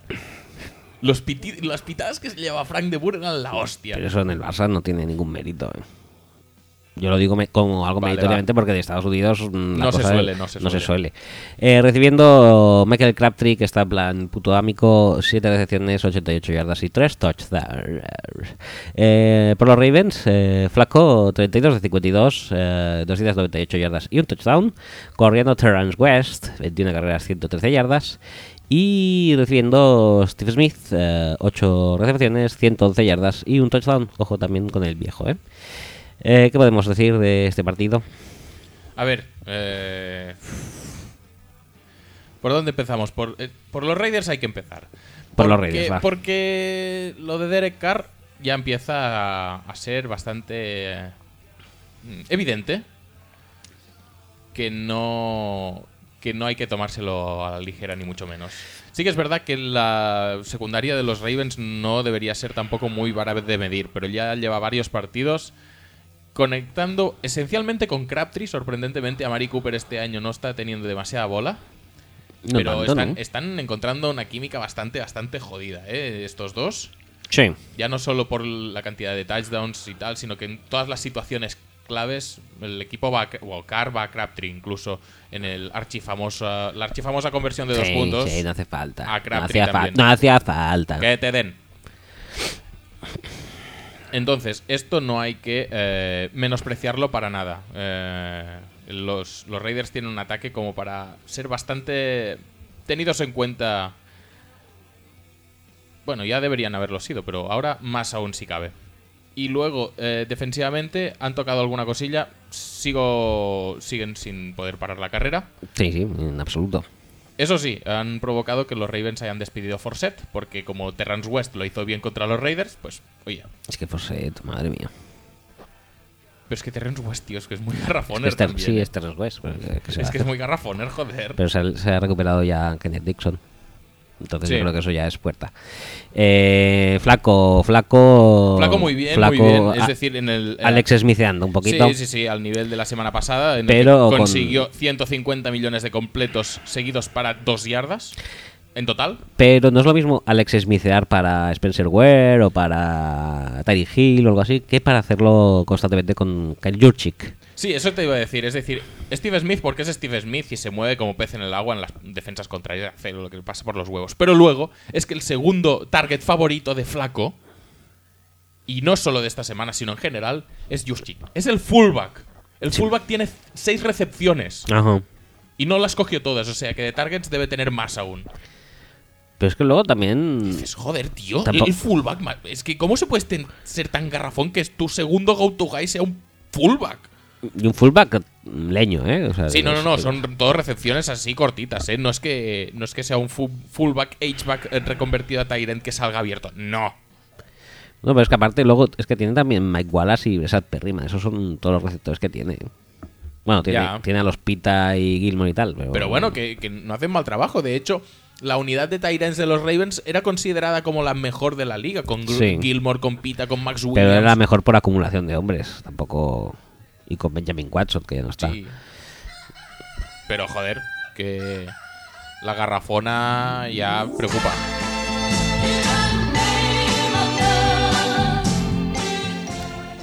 Yo tengo que decir que los Ravens no me parecieron para nada tan malos como pensaba que iban a ser este año, ¿eh? Yo creo que están teniendo suerte con el calendario. Porque estuvieron a nada de cascar contra los Browns. Sí. Le ganaron a los Dolphins en el primer partido. No, que- a los Bills. A los. No sé. A los Bills en el primer partido también de forma muy garrafona. Y la semana pasada ganaron sobre la bocina a los Jaguars, ¿eh? Sí, sí, sí. No, quiero decir que este para mí era el primer partido en que los iba a tener en cuenta. Y los vi y no me parecieron tan malos. Eh, yo creo que fue el, mejor partido de su temporada. Defensivamente mm, no están tan muertos como yo pensaba. O sea, de vez en Timmy Jernigan ha hecho. Jernigan no estaba mal. Ha hecho Sachs adelante. no estaba mal tampoco. No sé, la secundaria tampoco cascaba mucho. Yo creo que ayuda bastante Sí, la, Weddell. la- la secundaria, por los lados, cada vez que sale Lardarius Webb es em, para salir en la foto. Sharis Wright es para salir en la foto. Pues Sharif Wright le vi alguna cosa mejor de la esperada, ¿eh? Pues, mm, aunque, estaría- aunque hay una que se la come de quién es, de quién es? mirando la, pa' otro lado, La ¿eh? de Crabtree, la del último touchdown de Crabtree se lo come, una cosa sensacional. Pero no estaba jugando tan mal. Yo me lo esperaba bastante peores en ataque y, y en defensa. Y en ataque garrafonean bastante. Yo creo que en este caso la defensa de de esto de De Raiders. de Raiders ha ayudado, pero no sé, la verdad es que me los esperaba bastante peores y pues ahí, ahí, ¿eh? Eh, cambiemos a... mm, último partido, Sí, sí, sí, mm, si quieres, que es el de New Orleans, 35-34 victoria sobre Chargers. Drew volviendo a casa 23 de 36, 207 yardas, 2 touchdowns, 2 intercepciones. Eh, Mark Ingram 18 carreras, 56 yardas y un touchdown. Y recibiendo también Mark Ingram 6 recepciones, 49 yardas y 0 touchdowns. Eh, San Diego Chargers, eh, Rivers tuvo 28 de 43, 321 yardas, 2 touchdowns y una intercepción. Eh, corriendo Melvin Gordon, 19 carreras, 36 yardas, 2 touchdowns y un fumble muy bajo. Ajá. Y recibiendo Dontre Lindman, 7 recepciones, 120 yardas y un touchdown. bueno, Le doy al temporizador. Dale, sí. La cosa del partido aquí estuvo bastante clara. O sea, era un partido totalmente perdido, Sí. con los mismos problemas de siempre por Sí. parte de los Saints. Que mira, estábamos ahí aguantando dignamente en el marcador hasta que un rayo de luz en manera de fumble en la yarda 20 de Melvin Gordon nos dio esperanza y luego eso se remató con una otro fumble. Fue otro Sí. fumble, ¿no? Sí, de Travis Benjamin. De que Travis Benjamin, tirar sí. la, bola al Sí, suelo. que ni siquiera es que ni siquiera le golpean. No, no, no. Tira él directamente allí. Entonces yo soy Philip Rivers y me, me cabreo bastante, la verdad. No, hombre, no. Pues no entiendo muy bien por qué, ¿eh? Me me han tirado el O sea, es que me recordó mucho, es que es un partido Super Saints. O sea, Sí. es una manera de Sí, perder sí, sí. Super Super Saints. Es que Mm. nos ha pasado Pero es que los. Chargers son incluso mejores que los Saints en eso. Sí, ¿eh? eso parece ser. Que hemos, hemos topado con la horma de nuestro zapato, en este caso, en vez de perder para ganar. para o sea, ganar. Para, para bien. es decir, no podemos hacer nuestros finales de partido garrafón porque el otro los hace más. Pero vaya, que los males endémicos de, de Saints siguen ahí. La secundaria es un desastre. Eh, que Bert hizo una, una intercepción. Luego se la anularon por Sí. flag, eh, pero, pero salió. Salió, salió. Salió, ojo, ¿eh? Y no sé, bueno, me gusta Campanita. Campanita me gusta, me parece bastante Mm. mejor que Verdi y Bacaro juntos, porque vaya par. Yo no sé, estos tíos, vaya garrafón nos han dado. eh, muy malo, ¿eh? O sea, yo soy. Esto me llega por Amazon y lo devuelvo, digo. No es lo que, no es lo que quería cuando lo compré. Merci. Esta es- formación y que casi no está ni jugando.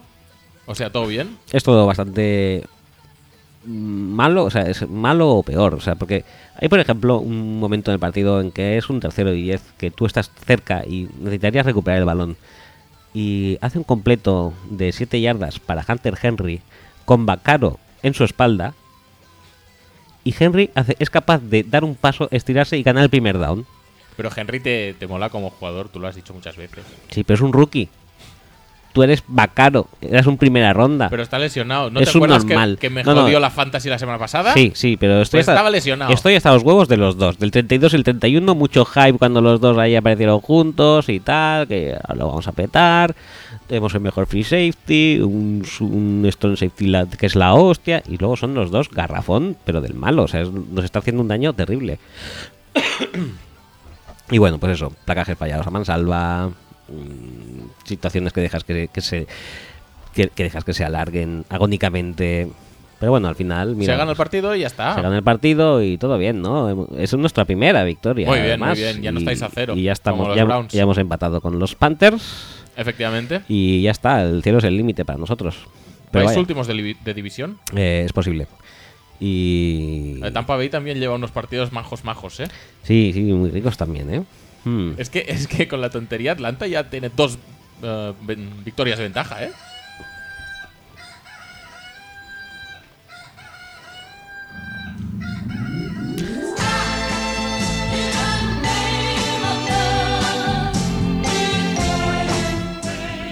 Tiene dos de ventaja y los que, los que le esperan, ¿eh? Porque es que la división está fatal. Ya petará, no te preocupes. Eh, Te iba a decir, hay que no nos podemos animar con el gallino porque entonces nos olvidamos de esto.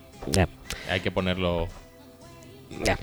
Bueno, pues, pues nada, pues hasta aquí los gallinos. eh, sí, y nos, yo nos- creo que se nos han quedado cositas, pero Sí, pero otro día. res- resumiendo, el último este, pues Nueva Orleans sigue siendo lo de siempre y San Diego lo de siempre también. Hacen Sí. muchas cosas bien para luego acabar palmando. Eh, mm, pasamos a Quiniela. Los aciertos esta semana eh, tampoco han sido muchos, ¿eh?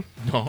Eh, hemos acertado Texans por- con un 74%, eh, Redskins 72, Seahawks 66. Se están moderando los porcentajes, Sí, ¿eh? sí, Antes habían 80s, Antes eran ya- 80s y 90s incluso, y ahora ya no hay 90s y empiezan a aparecer muchos 60s. Pues eso, Seahawks 66 y Raiders 66 también, Broncos 82, eh, Cowboys 83, Steelers 83. 87. 87 y los Vikings la gente está bastante con ellos 72% en cuanto a los que hemos fallado los Chargers que les dábamos la verdad es que es que, Que- di- que tenía lo- toda la pinta. lo dieron todo para que no esto pero ves aún así había todavía un 41% de la gente que pensaba que podía cagarlo como hicieron los Colts también 60%, 60% Patriots 85% este es este es el que ha roto muchas quinielas Sí, sí, sí. Eh, Que Pan- no, no hemos hablado de él, pero así muy brevemente. Si no era un partido que se la sudaba totalmente, muy poco le faltaba, ¿eh? mm, sí pero siempre es feo caer a cero en casa pero A cero en casa contra Rex Ryan. Yo creo que también va posta, ¿eh? Un poco esto. Pues a lo mejor, ¿eh? A engrandecer egos y esperanzas ajenas. Pues a lo mejor, no, no me extrañaría. Bueno, el caso es que es eso, que acabar un 3-1 esta danza creo que está bastante bien. Sí. La firmaban a priori. Totalmente. Eh, Panthers 64%, Lions 83% y Cardinals 81%. La verdad es que Cardinals, eh, yo no entiendo cómo la gente estamos seguimos votando a su favor cuando Sí. deberíamos votar más bien en su contra, ¿eh? porque es un equipo ya que me parece que... Bye bye, hasta otro ratito. Sí, que decíamos, no sé cuándo fue, que nos cuestionamos cuántos años le quedaban al proyecto este con Palmer. Sí. Y ha sido dos, hasta la semana 2, básicamente, al parecer. Sí, bueno, hasta la No, a 3, ver, porque la 2 era un 1-1 todavía. Sí, no, por eso, que en la 2 hicieron el partidazo contra En la- Tampa. En la 2 Y en la 3 ya En la se 3 fueron era contra Buffalo. En la 3 es cuando descubrimos la incógnita de qué equipo era el buen el de los Cardinals, el, de- el malo de la jornada 1 o el bueno de la jornada 2 y se descubrió en la 3, que Sí. iba a ser el 2. Pues te iba a decir eh, que aún tiene mucho tiempo Tampa, ay, eh, Tampa, Arizona para remontar el vuelo y tal, pero eh, Palmer ya está con conmoción. eh, se duda que pueda jugar contra San Francisco porque les toca Thursday. Sí. O sea que. Y, y cuando ha estado sano, no es que haya estado mucho. No está muy lúcido. A mucho nivel, o sea que. Bueno, mm, démosle un poco más de tiempo, pero no pintan muy bien las cosas, ¿no? Bueno, destacar que de las previas de la semana pasada del Madden, que esto es algo que vamos a hacer ahora Sí. a su int, hemos se acertó que Fitzpatrick iba a lanzar tres intercepciones. Muy bien. Eso se clavó. Y no muchas cosas y más. ¿eh? muchas cosas más. Bueno, de Olsen, más o Bueno, menos sí. 23 a 7 ha ganado Denver a Tampa Bay. En realidad creo que fueron 27-7. Bastante bien. Eh, lo de Sweet Potato no hemos acertado una mierda. Nada, no. Pero bueno, 27-10, Carolina sí que daban. Este, No, este no. Madden no son demasiado No, fiables. no, ¿eh? no, no, no. Podríamos hacer una esto, podríamos hacer una previsión nuestra con una stat nuestra. ¿No está en nuestra? Sí, o sea, por ejemplo, van a haber tres intercepciones de Fitzpatrick, como en este caso se ha acertado, pues hacer algo así, pero nosotros, no de Madden, porque Porque al Madden Vale, le pues, pueden pues dar lo haremos, venga. ¿Pero qué estás haciendo? ¿Qué estás haciendo? tocar. Pero que si pasamos de sección, yo iba a poner aquí. Ah, es verdad, sí, pues pon, pon ahí. Y Es que tontito, Sí, ¿eh? A veces. sí, sí, sí, sí. Eh, pasamos de sección entonces. Sí, pasamos de sección.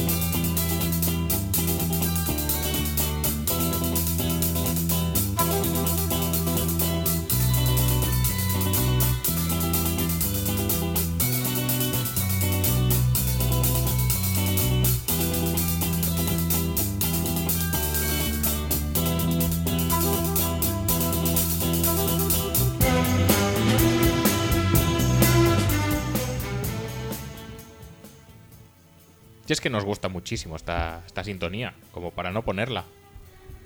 Que parecía olvidada ya en el cajón oscuro y polvoriento de la dictadura, por suerte ya no vigente. ¿De Willy? Por suerte, sí, la verdad que sí, ¿eh? Por lo suerte para Pony Soldier, seguro. Hombre, por, su- por supuesto. Pues ya está. Y por suerte para los eh, Que fuera, por suerte... sentidos auditivos de la gente eh, que podrá volver a disfrutar de esta sintonía. Hablamos sobre la dictadura de... Sobre el final de la dictadura de... No hace falta. de Willy. No, yo solo quería hablar ¿Tú de crees Pony que fue, Soldiers. fue por suerte o fue por desgracia? Nos ha permitido hacer la mejor temporada y la nueva mejor temporada. Sí. Por suerte, ¿no? Entonces... ¿Y tuvo la culpa a Manu Tordera? ¿O no tuvo nada que ver? Yo creo que no mucho. No, vale, vale. Es que no lo sabía. Yo no sé si ha movido los hilos por ahí. Tordera también. Para descaballar a... Si los ha movido, yo no lo sé. Que nos diga algo. Manu, por favor. Si tuviste algo que ver, dilo. Dis- bueno, no, damos la cara por ti, en este caso, en el tema de Pedrito. Ahora da tú la cara si has tenido algo que ver con el tema de Willy. Eh, eh, bueno, pues eso. mm, previas, eh, después de una buena ración de Pony Soldiers. Eh, que la gente se piensa mucho de que no hablamos de fútbol en, en este programa. Y a veces es verdad. veces es verdad. Pero no siempre. Pero también hablamos mucho, no te creas. Sí. Y a veces, pues obviamente no podemos hablar de todos los partidos de la jornada porque se nos haría largo. Y mm, bueno, ya lo hacíamos antes y tampoco. Sí, y era un poco rollo. era un poco rollo porque la verdad es que. No sé si lo sabíais, pero no veíamos ni uno. o sea, veíamos, No- veíamos no- los highlights y. Nos teníamos que inventar el No, next para no hablar de los partidos. Sí, sí, sí, no veíamos nada, no teníamos ni idea. Y bueno, total. Que. ¿A, a qué iba todo esto? No sé, has empezado a hablar de Willy y te has liado. Sí, sí, bueno, pues eso, que... Ah, sí, que no es que no hablemos de todos los partidos, pero hablamos de bastantes, si te das en cuenta que con lo, el tema de este de previas también hablamos de Sí, partidos de- que de han pasado y de- sí, obviamente ponemos antecedentes en el tema. Sí. Eh, en cuanto a antecedentes en el tema, eh, el primer partido de previas que, que vamos a tratar, que esta vez me encargo, o sea, esto generalmente vamos variando, unas veces la hace Axel, otras veces las hago yo, en este caso eh, las hago yo. Sí. Y vamos a empezar por el Tennessee Miami. ¿De Muy acuerdo? bien, muy rico. Eh, entonces, en esto que estaba hablando de ponernos en antecedentes, también Sí. de partidos anteriores y tal, aquí nos vamos a poner más en antecedentes. Porque la primera pregunta que te he hecho, que te voy a hacer, es esta: ¿Qué ha hecho la humanidad para que hayan ciudadanos en Miami? Para que haya ciudadanos en Miami. no Sí, sé, porque tienen- tú sabes que- tienen- el- Los ciudadanos tienen, o la- las personas tienen derecho a poblar la región del mundo que les apetezca. No tiene nada que ver con los Dolphins eso. Ya, ya, ya. Pero es que ahora voy. o sea, estoy estoy ent- entrando en el tema.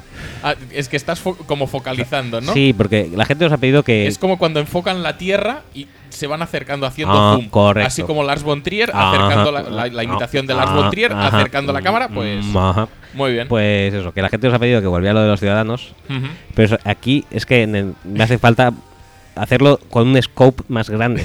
y entonces, pues eso, empiezo. ¿Qué ha hecho la humanidad para que hayan ciudadanos en Miami? Tú y yo hemos estado en Miami Sí. y hemos coincidimos en que es un lugar Horrible. horrible.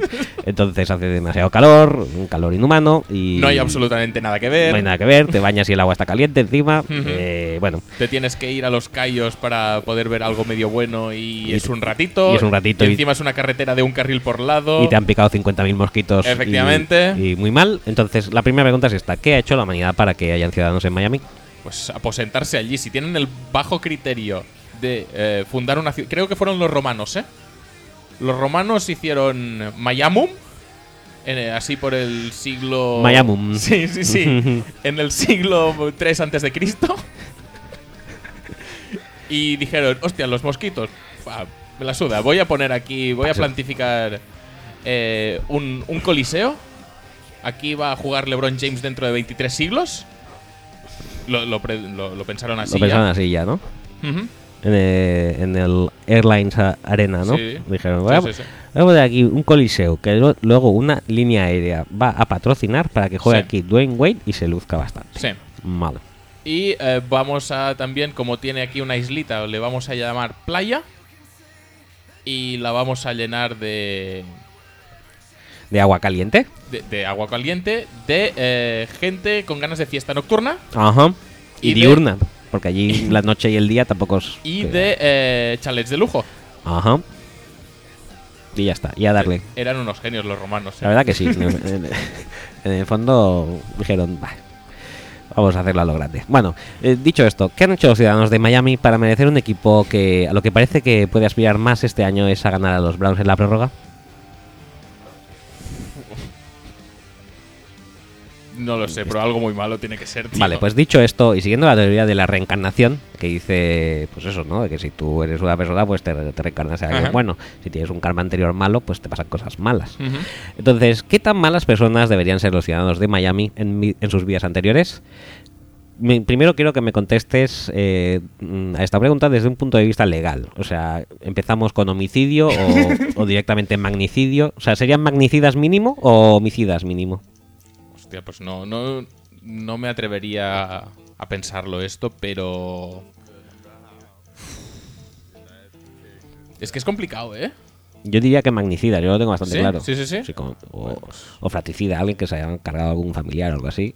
Pues en su vida siguiente, Miami. y seguidor de los Dolphins. Pero bueno, te doy otro punto de vista para que valores. Sí. Si acaso que quizás se te dé mejor. Que es Es que el punto de vista legal lo dominas tú. desde tío. un punto de vista quarterbackil, ¿qué tan malos habrían sido? ¿Habrían sido tan malos como Alex Smith?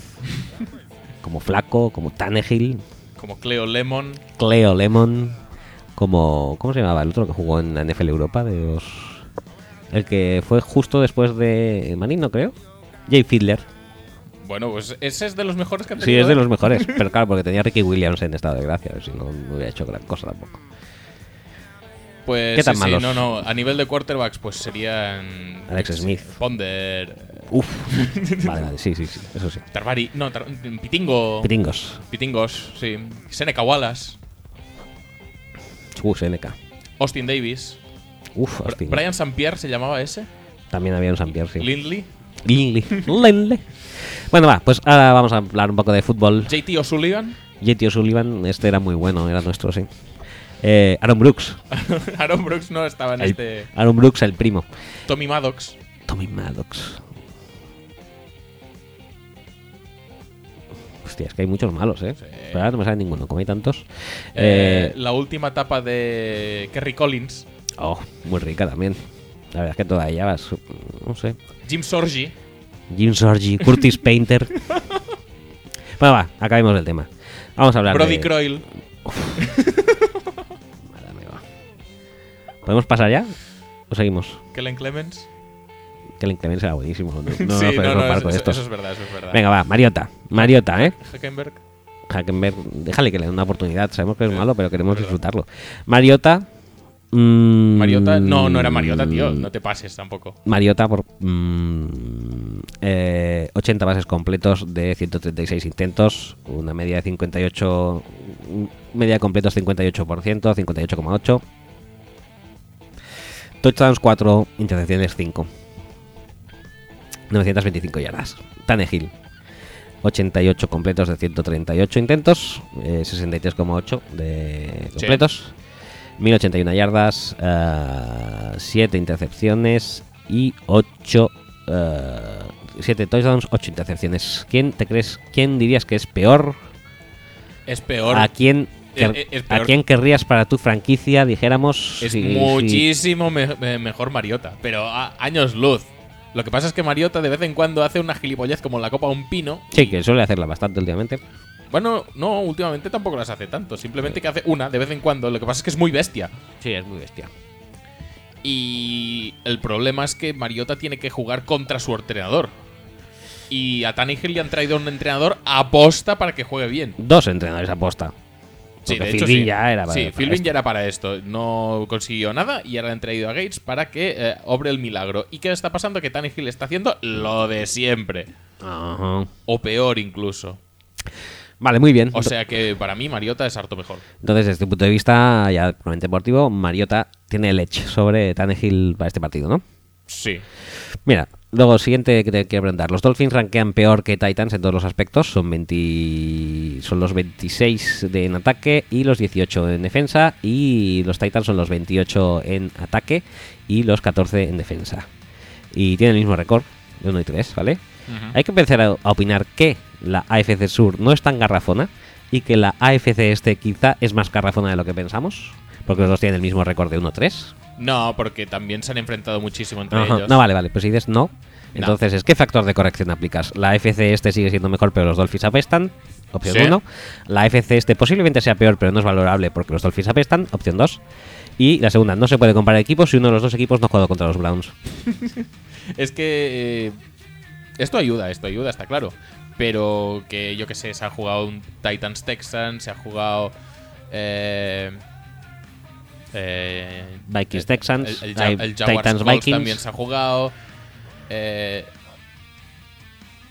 creo que me estoy dejando alguno divisional. O sea, cu- cu- cuando se retroalimentan entre ellos, Sí, la división se vuelve mucho, mucho peor. Lo que pasa es que los, los Jets, por ejemplo, haciendo un juego de mierda, ¿eh? pero han eh, jugado las dos últimas semanas contra Seattle y contra Kansas City, que en principio son equipos bastante mejores que unos Colts, unos Jaguars o unos Texans que te puedes encontrar en una en, la propia división, como, como los Titans. Pero bueno, que complicadete, ¿eh? Sí que es verdad que este segundo puesto de privilegio que hace ya unos años que venimos diciendo que habría que ir cogiendo para cuando Brady se retire, ¿Eh? para ver cuando cuando Brady se retire, los Patriots caerán y alguien tendrá que coger el relevo de la FC este. Parece que todos como que, que no lo quieran y pues los Patriots han decidido cogerlo ellos mismos eh, y tener a Garopolo. Y ya está. Ya está, ¿no? Sí, sí, sí, es así de fácil. Vale. Mientras el resto se han dedicado a hacer el memo y a destruirse, unos fichando a Rex Ryan, los otros eh, quedándose con Fitzpatrick y los Dolphins son los Dolphins. pues New England parece que puede haberse reinventado. Bueno. Hay que- Oye, Me ha gustado esta teoría, ¿eh? ¿Has sido tonto o tonto? Has teorizado bastante bien todo lo que es la FC este. ¿eh? En fin, eh, ca- cambiamos de partido ya. Mm, perdón por hablar de los Dolphins. Eh, el siguiente partido que quiero hablar es el de Giant contra Green Bay. uy, qué divertido va a ser esto. Después de un bache de juego durante las tres primeras jornadas, parece que Randall recuperó su buen tono en la cuarta. ¿Hay motivos para creer en su progresión? Hostia, es que la verdad es que estuve leyendo y tal y no encontré un solo artículo, ni un solo ni una sola nota de prensa, ni una sola estadística en la que Randall lo, habría, lo hubiera hecho mal esta jornada. Flipé, tío. No, es que esta jornada jugó, jugó bien. Hostia, pues que pues, Materialmente, no sé. No, no, nunca pensé que llegaría a decir eso, pero joder. Tuvo una jornada sin errores el tío. Sí, sí. La verdad es que veo, veo, veo muy complicado que se mantenga, pero oye, si puede volver a pasar otra jornada sin errores, mm, todo eso que ganaremos y le echaremos también a las quinielas, las loterías y tal, porque no podríamos estar más de suerte. Perfecto. Eh, en caso de que si se, por estas tres primeras jornadas de, de nivel escaso de, de Randall, en caso de que se instituyera un premio Petra en la NFL, debería ir eh, para él directamente por esta actuación de, de estas tres primeras jornadas, o podría ir, por ejemplo, a Kobe Flinner o algún receptor de los Eagles. Hombre, eh, es que el problema no es que Randall no las coja. El problema es que no puede seguir ni a su sombra. Sí, sí, sí. Eso De hecho, verdad. la intercepción que ha hecho ha sido porque Ibron no la tenía bien cogida del todo, pero es que era una recepción y luego Randall se le, se le cogió la bola. No es que se interpusiera en el pase ni nada, ¿eh? sí, sí. O sea que premio Petra precisamente no, pero... Pero bueno. Sí, sí, es verdad. Ahora lo pienso, digo, claro. No, No, no, puede, no puede ni siquiera optar casi.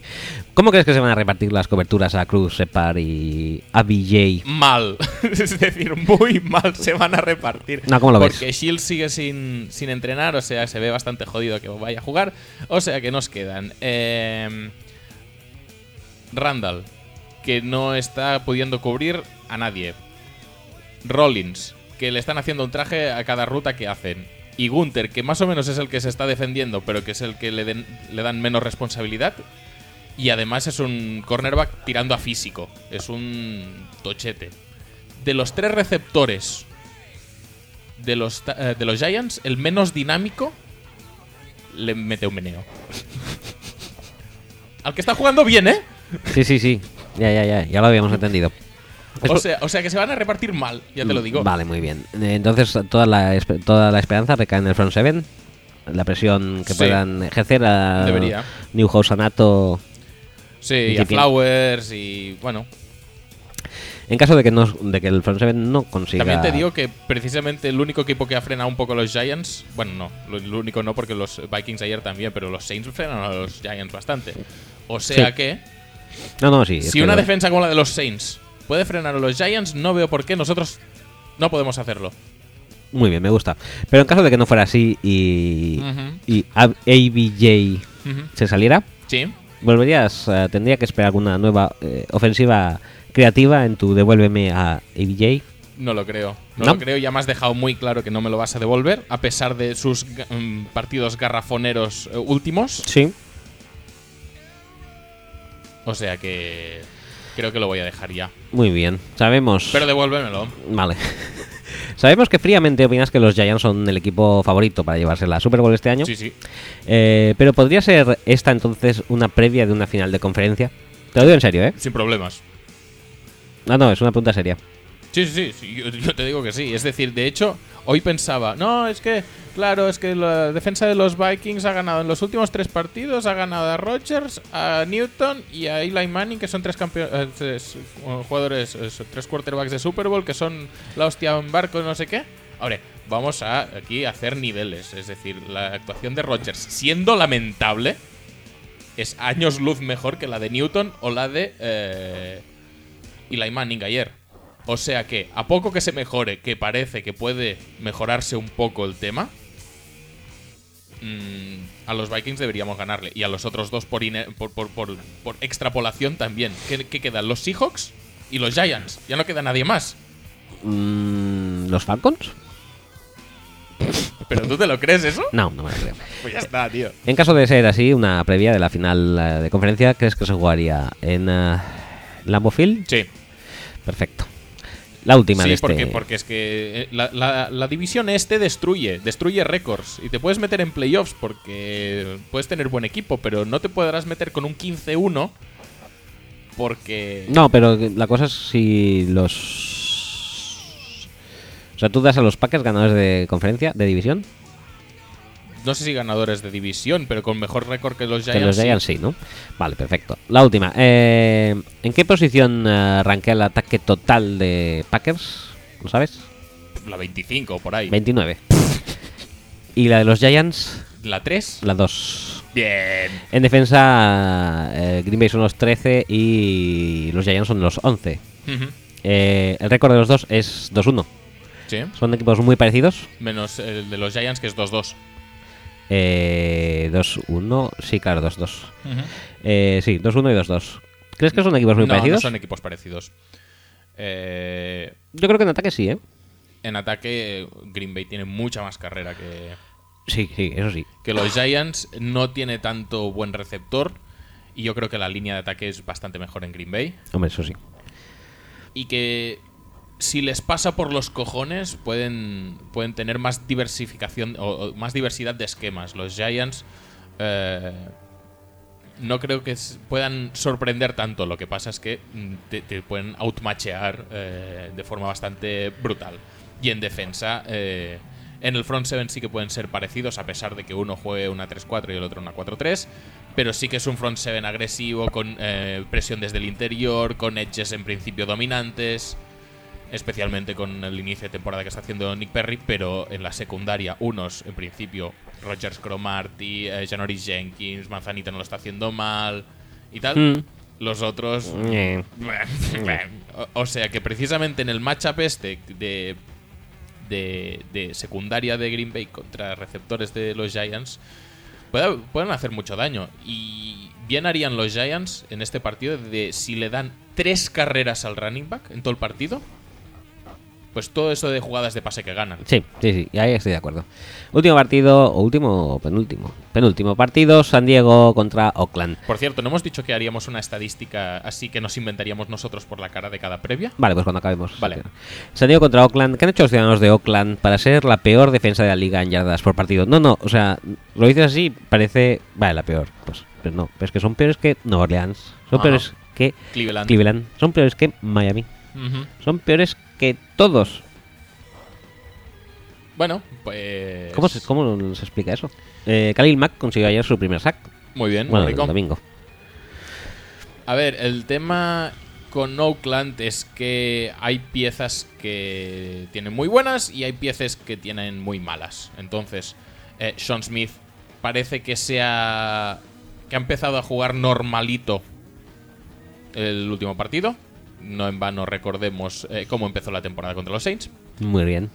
Eh, el boquete enorme que tenían en el linebacker interior. Bueno, ahora han puesto a un rookie que parece que no lo hace tan mal como No el anterior, mal, no. pero hay un boquete importante. Eh, en la línea defensiva falta muchísimo trabajo. eh, se nota una barbaridad que no está Mario Edwards. Por lo tanto, sí que es verdad que Amerson está jugando bastante bien. eh, Khalil Mack, pues el talento lo tiene. Lo que pasa es que, por lo que sea, eh, este año no, no existe el factor sorpresa. Pero aún queda muchísimo, muchísimo que mejorar en esa defensa. Sigo. También estaría bien que fueran poniendo a Cal Joseph, que fueran poniendo a Calhoun y tal, que si no, pues como que Sí, es verdad, Calum no, no, no está viendo campo, ¿no? Ni Es siquiera. que, es que yo qué sé, pero es que la reacción inicial es pensar, pero igual es que está lesionado, pero es que Carl Joseph no estaba lesionado y no lo han puesto hasta no sé si este partido o el anterior. Las dos primeras jornadas no las jugó. Y dices, joder, macho, tío, un poco de no sé. Ya que drafteas a la gente, en principio le das una confianza mm, que viene inherente en el pick y luego, pues, ala, sentarlo. A pesar de que lo que estoy poniendo en el campo sea lamentable, tú sentado. Bueno, sigo, ¿eh? Sigue, sigue. La defensa de los Raiders, como hemos visto, era la peor eh, de la liga en yardas encajadas y la de San Diego es la 21 en yardas encajadas. Sí. En puntos, eh, la defensa de San Diego es la novena peor y la de los Raiders la, la, la mm, decimoprimera peor. O sea, encajan más puntos San Diego que Raiders. ¿Qué te dice eso? Que estaba mirando de Calhoun y no pone nada que esté lesionado ni nada, ¿eh? Vale. Y, Que, que va a jugar un poco de linebacker porque eh, va a aprender de Bruce Irving. El Bruce Irving Uh. de los Raiders. pero si bueno, están los de- Raiders. De, de los Seahawks, que ahora están los Raiders, para que Calhoun sea el Bruce Irving de los Raiders para sustituir al Bruce Irving de los Seahawks que están los Raiders. Oh, madre mía. Mind blow total. Eh, sigo, ¿eh? En ataque, los Raiders son de la cuarta mejor en yardas. Sí. Y San Diego son la. Me encanta porque tú haces muchas previas tirando de eso, de, de Sí, sí, sí. el mejor en yardas, el peor pero- en... pero déjame que siga. Cuarta mejor en yardas Raiders. Ujú. Eh, decimocuarta mejor San Diego. Sí. En, cuan- en cuanto a puntos, eh, Chargers son el cuarto mejor y eh, los Raiders son el séptimo mejor. Ujú. ¿No crees que estas estadísticas encumbran el concepto que, ojo cuidado, cada vez vuelve a aparecer más por aquí y no es otro que el de las yardas cuadradas? Sí, sí, sí, sí. ¿Crees que deberíamos empezar a hablar eh, sobre yardas cuadradas más a menudo? Sí. Estadísticamente ¿Dónde se juega el partido? se juega en eh, Oakland. En Oakland, perfecto. Yardas cuadradas de tierra, además. Eso te iba a decir, porque aquí hay que hacer distinciones entre yardas cuadradas de césped y yardas cuadradas de arena. Y de césped habría que hablar de césped, de turf, de mm, mezcla y demás.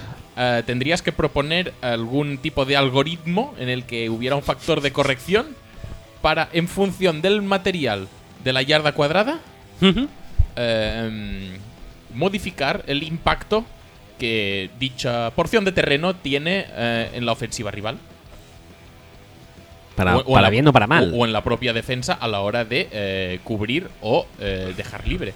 Porque no es lo mismo dejar una flat de arena libre que una flat de AstroTurf, que una flat de cemento. Que una flat de Soldier Field es otra. Por ejemplo, Es otra. hay que, hay que pensar en, en el algoritmo este. Eh, mm, pues si alguien me quiere echar una mano. eh, vamos al 50% con lo que saquemos del algoritmo. Al- algoritmo de, de yardas cuadradas. Ahí lo dejo, ¿eh?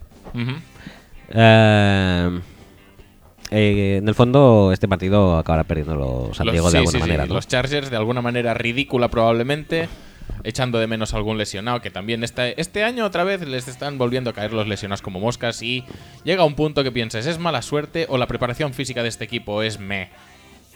Sí, ¿no? ¿Algo puede pasar ahí o qué? O, tienen una cantidad mm, fuera de lo normal de jugadores frágiles, porque mm, Woodhead se lesiona Sí. con facilidad, o con no dificultad, por decirlo de alguna manera. Keenan Allen Keenan siempre acaba la temporada lesionado. Muy pronto, además. Mm, la línea ofensiva pues siempre empiezan a caer. eh, yo qué sé. Habría que empezar a, a tirar algo por ahí, ¿eh? Pero bueno.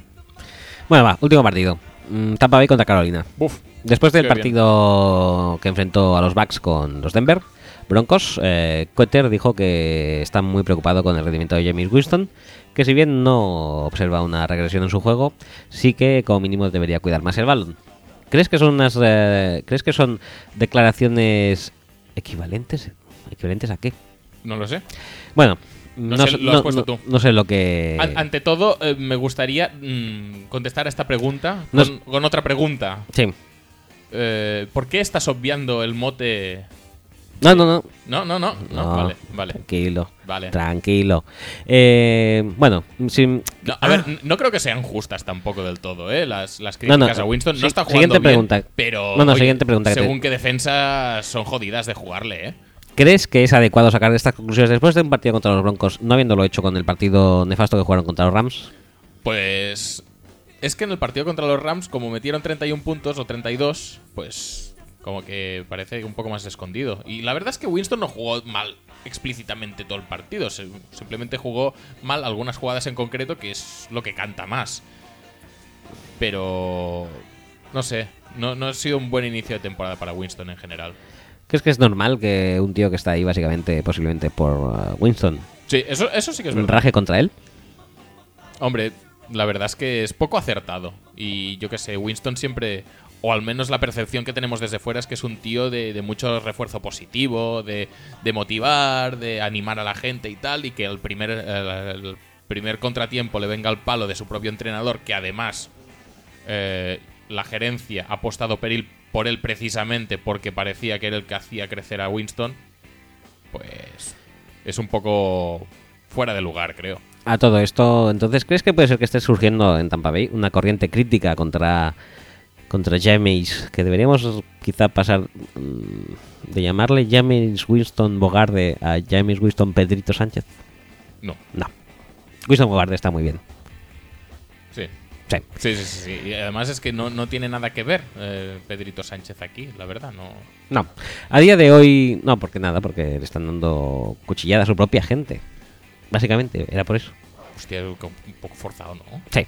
Eh, a día de hoy, y visto lo que le hicieron los Falcons, ¿crees que el partido contra los Panthers es posiblemente lo mejor que le puede pasar a James para liar de parla con, Pues es con posible. Evans? Es posible. Que no significa eso que vayan a ganarlo, ¿eh? No, pero colgar unas cuantas conexiones Sí, profundas. A Mike Evans seguro Mike que se- Evans- Se, puede hinchar. Y más si siguen con el game plan de la semana pasada de, bueno, este receptor es superior físicamente a cualquier cornerback que le pongamos. Pero oye, eh, eh, es mi forma de jugar, ¿qué le voy a hacer? ¿Para qué poner eh, algo para impedir No sé, que pase? Una, una doble Doble cobertura, cobertura, o intentar un jam en la línea, o intentar tirar mucho al blitz para que la cuelgue pero con menos precisión, o yo qué sé, Cositas. Cositas, no sé, variar un poquito. Vale, siguiente. Ben Wicere, Norman Harper y Trey Boston en 2015. Be- Bradbury, Ben Wicere, Coleman y, Trey Boston en 2016. Eh, viendo que la baja de Norman está más que bien cubierta, ya que los Panthers se hicieron con los servicios de Fontanero Feliz en una posición de la Sí, sí, draft sí, sí. alta, eh, la pregunta entonces que nos queda no es otra, que eh, tan bueno era Harper. Por supuesto, Por supuesto como que sí. no juega una mierda realmente, pero no pasa nada. Que estaba jugando prácticamente todo el rato Coleman y Harper realmente lo que hacía era patrullar la caja con más pena que gloria.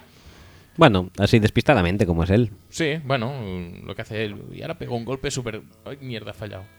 Pero, pero, pero, pero muy bien, la intención estaba ahí. ¿Está jugando mucho en los Saints? Vaya, No. pues no sabría decirte Y eso, por que qué. no, y eso que no hay nadie, ¿eh?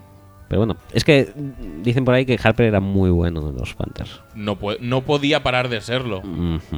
Le recordamos todos extensas jugadas como. Espera que me viene, ¿eh? Bueno, creo que acabarás diciendo ninguna, pero, Ninguna. pero no, estoy, no estoy para nada de acuerdo. Y su famosa jugada de... Uf, voy a hacer que llego ahora justo al placaje cuando ya se ha acabado la jugada hace tres segundos. bueno, Cam Newton. Cam Newton, eh, Sí. tenemos que hablar de él. Sí, sí, sí, por no, supuesto. no había manera de no hacerlo. ¿Crees que ha pasado de ser CR7 a, ser- a ser el nuevo Neymar? Que toda la gente se pregunta si es bueno que le peguen porque se lo merece, básicamente. Es que este, sí, eh, un poco tratamiento de Neymar sí que le, Sí, ¿no? que le estaban dando, sí. ¿Ya está? ¿No quieres abundar? Es que, ¿qué quieres que te diga? No sé. ¿Qué te parece bien que le peguen? ¿Que no te parece bien que le peguen? A ver, ¿Qué te parece bien que la gente se alegre? No, ¿Que la a gente se disguste? A ver, lo que está claro es que hay un reglamento que eh, hay que aplicar en caso de que la gente le peguen. Ajá. Y si lo pegan como los broncos al casco, eso es pañuelito, 15 yardas y veríamos si descualificación si lo hace muchas veces. Dos veces, ¿no? Por ejemplo, si le pegan porque está sobradísimo, paseándose porque fu- es físicamente superior a quien sea, y le pegan un meco que al final le dieron la conversión de dos puntos, pero el meco que se lleva Ya, pero es, que es es- por, es por estar haciendo, pues no sé muy bien qué, estar en la parra, pues pensando en a qué niño le iba a dar el balón, es que no tengo ni idea de lo que esté... Pero es que esto ya le ha pasado más veces. ¿No te acuerdas el año pasado que le dieron una también que hablamos aquí en el programa? Ahora no me acuerdo contra quién, pero le dieron una por ir de sobradísimo que también se durmió en los laureles antes de entrar. Pero no, se llevó un buen cocazo, pero no tuvo con, no tuvo conmoción ni nada. no estamos hablando de, de- de jugadas sucias fuera de la legalidad, estamos hablando de defender. Yo he colgado un tuit hoy desde mi cuenta, desde mi cuenta de fácil acceso personal de Ajá. Twitter, Sí, la que no te sigue nadie. la que no me sigue nadie, eh, con una estadística que era bastante maja y que viene a decir lo siguiente. Eh, Cameron Newton, desde que ha llegado a la liga, le han- ha sido golpeado 840 veces. Sí. Y el segundo más golpeado, ¿sabes quién es? Yo qué sé. Pues alguien de corte similar, Russell Wilson en este caso. Ah, vale. ¿Cuántos golpes menos que Newton se ha llevado? Que de- desde 800, Sí. has dicho, pues 100 menos, 150. 300 menos. Muy bien. 303 menos. Muy rico. Bueno, pues eh, yo estoy. Vaya, a- o sea, hablando en serio, yo estoy de acuerdo en que es obvio que se tiene que aplicar el reglamento. Por supuesto. Pero, pero es que. Pero que la no- gente, No, pero, siempre están. pero que la gente se niegue a ver que el juego de Cam Newton le expone a golpes, básicamente porque es un, una estrellita o porque es un sobrado. Y, y- pues- y porque tiene el, el mismo estilo que mucha gente. Lo que pasa es que como Cam Newton es un es mucho más armario que RG3, que Russell Wilson, que todos estos que se van llevando golpes y que decimos, ¡ay, es que no va a durar dos días tal igual, no Ya, sé pero qué! es que son 300 golpes más que, que Russell Wilson. ¿eh? Sí, pero es, 300 es que, golpes. es que abulta mucho más. Y, y Cam Newton ha jugado siempre desde su físico. Y el día que el físico le falle, pues va a ser lamentable. Pero hasta ahora, pues mira, tiene un físico dominante. Eso sí, se lo tiene que, se lo tiene que tomar en serio. Porque sí, tengo un físico dominante, voy a planchar a este linebacker que se lleva el tortazo del siglo. Yo, por último, con esto del reglamento de las eh, faltas personales que te pueden llevar a la expulsión y tal. Quiero decir, también, ¿no ves que se está europeizando un poco el fútbol Sí, con esto? hace tiempo Porque ya. me parece que muchas expulsiones de las que se vean van a ser más por unsportsmanlike conduct que por Bueno, es que- eh, es que de- golpes o De, demás. ¿eh? de hecho, ya no, ya no por europeizarlo, no, no es, no es europeizarlo, porque los contactos en sí, excepto al quarterback, tampoco están siendo mucho más castigados. Es el tema de eso, el taunting, celebraciones. Sí. eh, no sé, payasadas que no vienen absolutamente a nada, pero que, oye, eh, hay que dar ejemplo a los niños, o vete a saber tú eh, en qué coño se amparan para empezar a tirar pañuelos de- en cualquier jugada, es que te, te, te dicen, no, es que es taunting. Y tú te lo tienes que creer, porque es que tú no has visto una mierda. Pero, pero yo que sé, igual le ha dicho algo. ¿Qué coño le, igual le ha dicho algo, tío? ¿Qué me estás contando? No sé en cuál he visto un taunting súper estúpido. O sea, pero Le pitaron uno a Pryor que aún no. Creo que en el partido de Ravens. En el partido de ¿En Ravens. el de Ravens o en el de Dolphins? No sé en cuál de los. Creo que en el de Ravens yo también. En el de No- Ravens una- No lo tengo muy claro, un ¿eh? creo que de Mike Wallace. Sí, de Mike Wallace. Que Ah. tira la pelota simplemente y pap, taunting. No, no, es, es, es penoso. El tema del taunting es penoso. Es decir, el, el problema también es que cada año ya. Vamos, no, es que. No se puede. eh, no se puede contactar con el receptor antes de la, de la recepción porque vamos a pitar falta. Joder, otro. Otro eh, motivo para lanzar pañuelos. Y luego el año siguiente, no, es que no se puede golpear al quarterback en la zona del casco. Venga, más pañuelos. Y, y ahora se- cada, cada año se inventan una regla nueva que, que supera en idiotez la anterior. Sí. Pues, ya, ya no. Es que tampoco es que las otras sean idiotas, es solo esta realmente. Pero es que se han, se han Es que- cubierto de es que gloria muy realmente. idiota. Bueno, va, pues hagamos ya con las previas. Eh, ¿Quieres hacer la predicción de cada uno de los partidos? Hombre, por, su- por supuesto. Venga, va, va- vayamos a ello. Eh, primero, Tennessee contra Miami. Yo doy un 17-10, 17-13 para Tennessee. ¿eh? No, más, más, más, más, más. ¿Más? Sí, 27 a 27 puntos Tennessee. Sí. Y con Demanco petándolo. A 23. 27-23. Sí. Yo creo que es demasiado, pero vale. ¿Alguna estadística y ¿Cuántos touchdowns de, de Manco? Demanco entre carrera y recepción 180-200 yardas. De 150 a 200 yardas totales. Sí. Y. Y dos touchdowns. dos touchdowns. Sí. Vale. Mira, como lo he hecho yo, pues tú, harás las predicciones. Vale. Y la próxima semana, ah, o cuando cambiemos al revés. Vale. Vale, pues Nueva York contra Green Bay. Oh. Venga. Resultado. Eh, 34 a. Yo qué sé. A 37. ¿Alguna estadística que te apetezca? Sí, OBJ 215 yardas de recepción y 3 touchdowns. 215, me gusta, es muy preciso. Sí. Vale. Muy bien. Bueno, malo que pierden los, los Giants. pero bueno. Sí, no, ha, ha sido forzarlo mucho realmente para que ganaran los Packers, pero no confío una mierda. Venga, va, pues San Diego Clan. San Diego Oakland. Ehm, Oakland de menos de Sí, una no, no, no, anotación. es, eh, pero. 21-20 iba a decir yo. 21-20. No, 22-20, va. Pero pierde San Diego, ¿no? Por supuesto, es que eh, al, final del, al final del tercer cuarto van 23, creo. Eh, estadística. No, espérate, es que 22 es, un- es, una, es una mala cifra, ¿eh? Realmente. Sí. 23, pon 23, va. 23. Con field goal en la bocina. Vale. Eh, estadística. ehm, Melvin Gordon, un fumble perdido. ¿Solo uno? Sí, va, venga, vamos a ser. Vale. Por último, Tampa Bay y Carolina. eh, La estadística quiero que sea sobre Evans, ¿Sobre quién? sobre Mike Evans. Ah, vale. Bu- hostia, es que no lo sé, ¿eh? 34-20, Carolina. 34-20, Carolina. Sí. Es que, es que la, la secundaria de Tampa Bay también se las trae, ¿eh? Venga, va. Mike Evans. Y Mike Evans. No sé por qué me da la sensación de que va a intentar distribuir bastante. Y que Vincent Jackson también tendrá su ración de balones. Y que Humphries también tendrá su ración de balones. Y incluso Braid tendrá los suyos. Porque también cuando Kyle Rudolph le hizo bastante daño a los, a los Panthers, eh, Hmm. pues se, se- se demostró que los Tyrants también pueden explotar esta defensa. Eh, voy a decir 781. 7 recepciones, 89 yardas.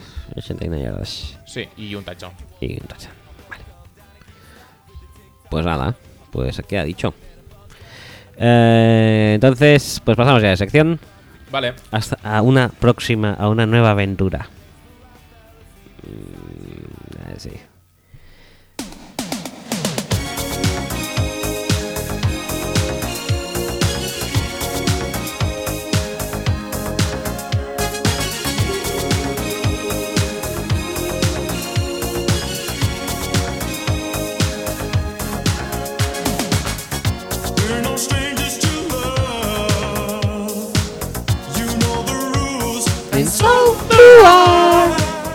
Dicho esto, Fantasy. Eh, ¿Qué ha pasado en Fantasy? Pues obviamente esto de Cam Newton va a traer a más de uno de cabeza y a Carson Palmer menos Sí, lo mismo. Más o menos, sí. Entonces, bueno, la posición de quarterback en una fantasy no es de las más eh, fáciles de llevar y una pérdida así puede ser muy dura. sí, está claro. Entonces, ¿qué hacer en la- vuestras fantasies, chicos? Si vuestro quarterback titular y casi indisputado era Cam Newton, yo por ejemplo, si tuviera en mi equipo a Cam Newton, no tendría un quarterback 2. No. Yo tengo a Rodgers y no tengo quarterback 2. Es Rodgers también. Carson Palmer no lo tengo tan claro si tendría un quarterback 2, posiblemente sí. Bueno, pero es Yo en posible. la, que- y en la fantasy que tengo a Carson Palmer, tengo a Wentz también. Bueno, pues tú estás muy bien cubierto. Que, pero- que- que fue un poco también eh, late round flyer porque tampoco contaba para nada cuando hicimos el draft, pero ahora me da de puta madre. Ahora te va muy bien, sí. Pues yo en este caso no tengo ni uno ni a otro. Pero si tuviera Cam Newton, por ejemplo, no tendría uno suplente. Y ahora me las vería bastante chungas. Entonces, ¿qué hacer? ¿Qué quarterbacks eh, pueden encontrarse en el mercado a día de hoy para para, Uh, uh. para ¿En- suplir? ¿En qué fantasy? ¿En la nuestra? En una fantasy un poco superior a lo normal, dijéramos. Yo creo que lo único que habría libre y disponible, estoy haciendo mis cálculos, sería Sam Bradford, posiblemente, No lo creo ya a estas alturas, pero bueno. Paxton Lynch, Sí, eso podría ser. Hoyer, Sí, Cody Kessler, puede ser. sí. Blaine Gabbert, Mm, vale, venga, pues quizá. Case Keenum Sí. y rascando mucho Mariota. Mariotto, Mariotto no lo creo. vale, ¿eh? pues quita Mariotto. De todos estos, ¿tú eh, por, qué- por dónde tirarías? Yo por Paxton. ¿Por Paxton? Sí. De todos estos, sí. La, la verdad es que me has dejado un, aquí un. Bueno, es que no habría mucha cosa más No, libre. no, no, está claro. Te daba Sam Bradford que, ojo, No, pero es que Sam Bradford tampoco lo, están, eh, lo está explotando. Solo a Randall, es decir. Sí, cuando sí, no, juega está- Damario Randall, entonces Sam Bradford bien. Pero hasta eh, en, quiero decir que... en por- momentos en los que no juegue Damario. Randall, que puede ser partidos enteros. No, pero quiero decir, compréndeme, desde lo que hay, Sam Bradford no estaría mal porque es un QB1, de lo que cabe. Sí, no, no, no. Si estamos hablando de Cubis 1. Y estamos hablando de momento de desesperación. Entonces Sam Bradford tampoco lo veía tan mal. Pero Vale, vale. tú dices que Paxton Lynch por encima de Bradford, por Sí, ejemplo. a ver, monitorizas un poco cómo está Simian, a ver si se va a recuperar o no se va a recuperar. Parece que alguna, jo- alguna jornadita se va a perder. Pero vamos. eh, Bueno, pues yo no sé si soy demasiado agresivo o pienso Sí. eh, outside the box. ¿Sí? Pero yo creo que me quedaría con Hoyer. Sí. Yo recomendaría Hoyer. Muy bien, ¿no? Porque va a pinchar balones como campeón a, A Jeffrey. Jeffrey. Muy bien. Posiblemente ya se va a quedar con el, con el puesto de quarterback titular, por lo que estoy leyendo Sí, y es oyendo. verdad. Y hay ya división de opiniones sobre quién tiene que jugar de quarterback cuando esté sano. Y, Cutler. y, y Hoyer es una de esas cosas, es una de esas eh, de esos jugadores que no, o sea que no eh, su rendimiento fantasy no es eh, no es rendimiento real, o sea quiero decir que no hay concordancia entre una cosa y otra. Ya. Su- en fantasy es bastante más bueno que en realidad. Sí, Claro, no es sí, difícil sí. tampoco, eh, pero pero bueno, que te voy a explicar a ti, eres un profesional. O sea, ¿lo- ¿No ves lo de Hoyer? Sí, sí, sí, puede ser, puede ser. Lo que pasa es que yo también tengo una tendencia innata a no coger jugadores de los, Brown- ah, de los, Bears. Bears, sí, sí, Sí. a mí también me pasa. pero- Te iba a decir, eh, tú dices así en general, te, ¿puedo decir yo qué quarterbacks están disponibles en nuestra fantasy? Ninguno. Quarterbacks que hayan disputado algún snap. ¿Algún snap? Derek Anderson, ¿Está libre? ¿está libre? Muy bien. Sean Hill, Hmm, Sí, me lo, me lo esperaba, ¿eh? Joe Webb, que tiene elegibilidad de quarterback, Muy bien. eh, Landry Jones, Mhm. EJ Manuel. Mm, Pues oye, Manuel, casi casi me, me, Madre mía, me eh. parece de Madre mía. excepcional. Matt McGloin, Matt Shop, Matt Cassell, Kellen Clemens y Drew Stanton. Drew Stanton, por si te lo preguntas, lleva un total en, en, duran- en toda la temporada. ¿Ha jugado snaps? Sí, coño, cuando se lesionó Palmer. Ah, vale, sí. En el global de la temporada, Drew Stanton lleva menos uno con 60 puntos. Mm, Muy bien. ¿Qué te parece? Hombre, mm, es que nuestra liga es muy extrema, ¿eh? De, toda, de todas estas opciones, ¿con quién te quedas? Me quedo con nadie. ¿Prefieres Bueno, jugar me- sin me, quarterback? Me quedo con AJ Manuel, posiblemente, aunque no vaya a jugar. Pero es que es horrible. ¿No te prefieres quedar? Yo me quedaría con Joe Webb, que igual rasca algo de retorno, yo qué sé. En la Nonsense, fan- en la Nonsense Fantasy, que es la, Sí. la mía, dijéramos que no es tan extensa. Mira, Joe Webb en la última jornada contra los Falcons dice una recepción para 3 yardas y un placaje, que, que obviamente puntúa. Muy rico, ¿eh? Ojo, Multithreat. ojo, ojo los quarterbacks que placan. Mira, la mía que es un poco más normal. Una, una nueva faceta a tener en cuenta. La Nonsense está Blaine Gabbert, está Case Keenum, está Brian Hoyer, está Garoppolo también, Brissett, Sí que no va a jugar un mierda tampoco. sí, Kessler y Cutler si vuelve. Bueno, luego también hay ya más Q3, McCounts, Derek Anderson, Robert Will Griffin. Mira, Preston Lynch también está libre aquí. Muy bien. Pero vaya que tampoco hay mucha más cosa de lo que No, te no, había no, dicho. Más o menos. O sea que si eh, al final lo de Newton es más serio de lo que ve... acaba apareciendo. Sí. O para tirar dos O tres de Palmer jornadas, o lo de Palmer sobre todo. Pues yo os recomiendo Hoyer, ¿eh? Vale. Pues Y tú Paxton Lynch. ha- anotado queda. Eh, felicitaciones esta jornada pues para Julio Jones, que todos eh, eh, también de paso se puede hacer extensivo a todos los propietarios de wide receivers que vayan a jugar contra los Panthers. Sí. Además de todos los wide receivers que vayan a jugar contra los Packers, ya que ya ha vuelto de su bye. Sí, no, eso te iba a decir, que mm, hablamos muy, muy mal de los eh, de los Panthers, pero realmente solo les ha pasado un partido. Lo que pasa es que muy a lo bestia. Muy a lo En- bestia. En, los, en los Packers ha pasado dos partidos y porque han jugado uno menos. Sí, sí, sí, sí. Y porque en el otro estaba Shields. ¿En el primero estaba Shields? Sí.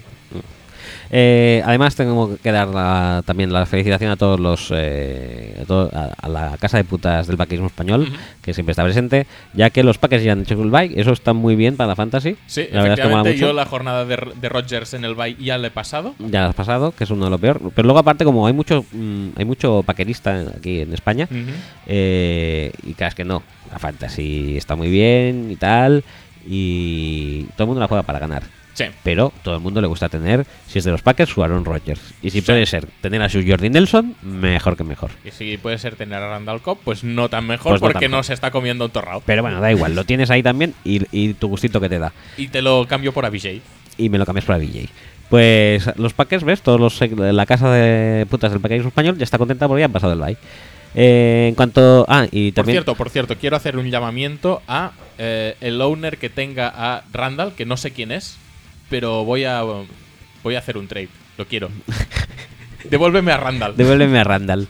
Eh, por último, quiero hacer un- una felicitación a los eh, owners de Bilal Powell, que es uno de los jugadores más, más infraestimados de la fantasy, pero da un rendimiento exquisito siempre. Y ahora que parece ser que Matt Forte también va a estar un poco casquiñado, ojo lo que puede hacer ese chaval.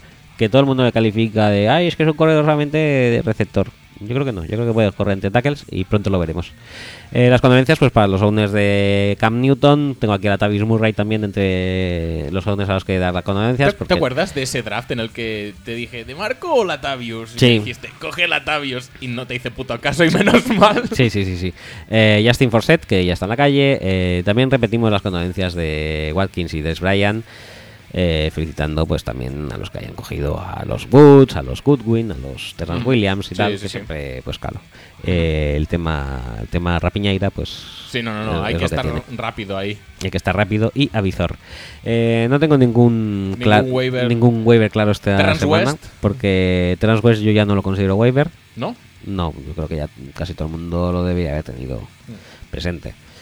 El único que tenía, pues eso, Jordan jugar la semana pasada Y este año no hay ninguno así que digas, lo va a petar seguro. Creo No, yo. se- seguro, O seguro que no. O algunos sí Paul, que hay, Paul pero que- Perkins hizo algo, ¿eh? Sí, sí, sí, sí, sí, sí. Hizo una recepción de 62 Sí. yardas que la dejó en la yarda 2 y el hijo de puta del Sith Orleans se, se cascó el touchdown. Pero eso es bueno, ¿no?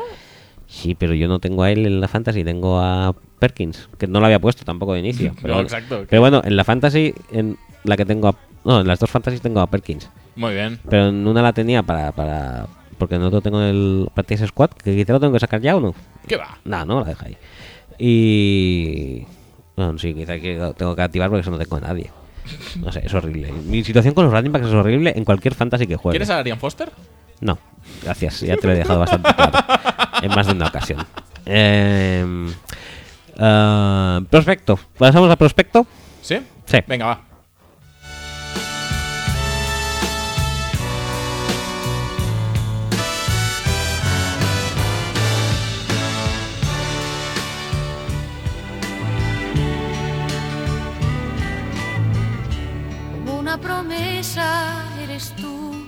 Eres tú. Como una mañana de verano. Como una sonrisa eres tú, eres tú. Así, así, eres tú. Bueno, pues Bueno. hasta aquí la sección. Celebration, celebration,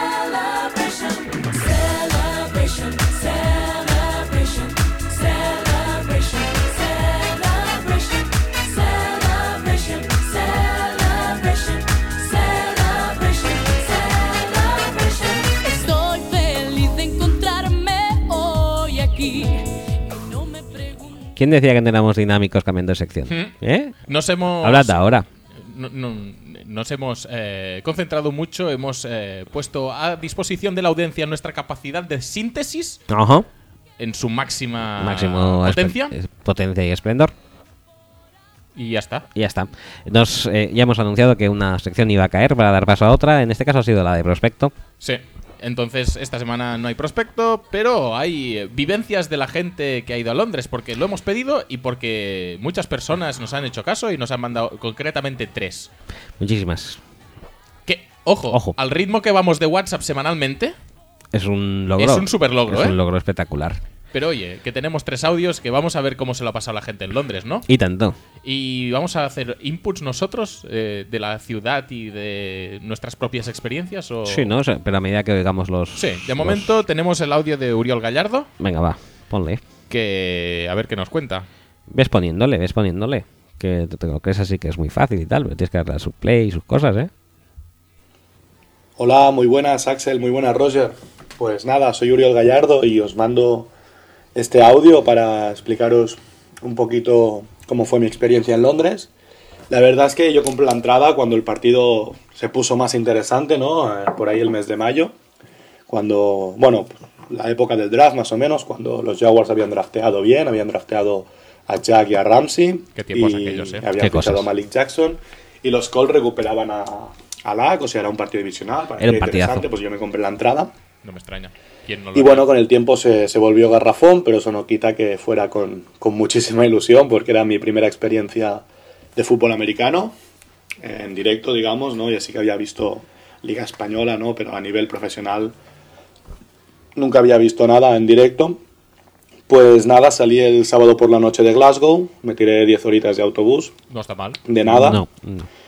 Y llegué a Londres por la mañana, hice un poco de turismo, pero sí que tempranito me fui para, para Wembley para ver un poco el tailgate, cómo lo tenían montado. No es un tailgate al uso, ¿no? Ya lo sabía, pero bueno, por si alguien no lo sabe, es No es el una de los fan Bills. zone que monta la, la propia NFL.